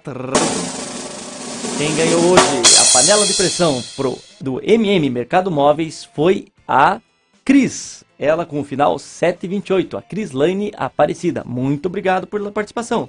E agora o par de ingressos pista de patinação do Natal Encantado ali no Jockey Clube foi o Fernanda. Foi a Fernanda, olha, 3101 final. Parabéns, Fernanda. Depois eu entro em contato e nós vamos fazer essa entrega, tá bom? Muito obrigado pela audiência. E amanhã fiquem conosco, vai ser um show de prêmios e uma programação maravilhosa pro nosso Natal. Beleza? Muito obrigado e valeu pela audição.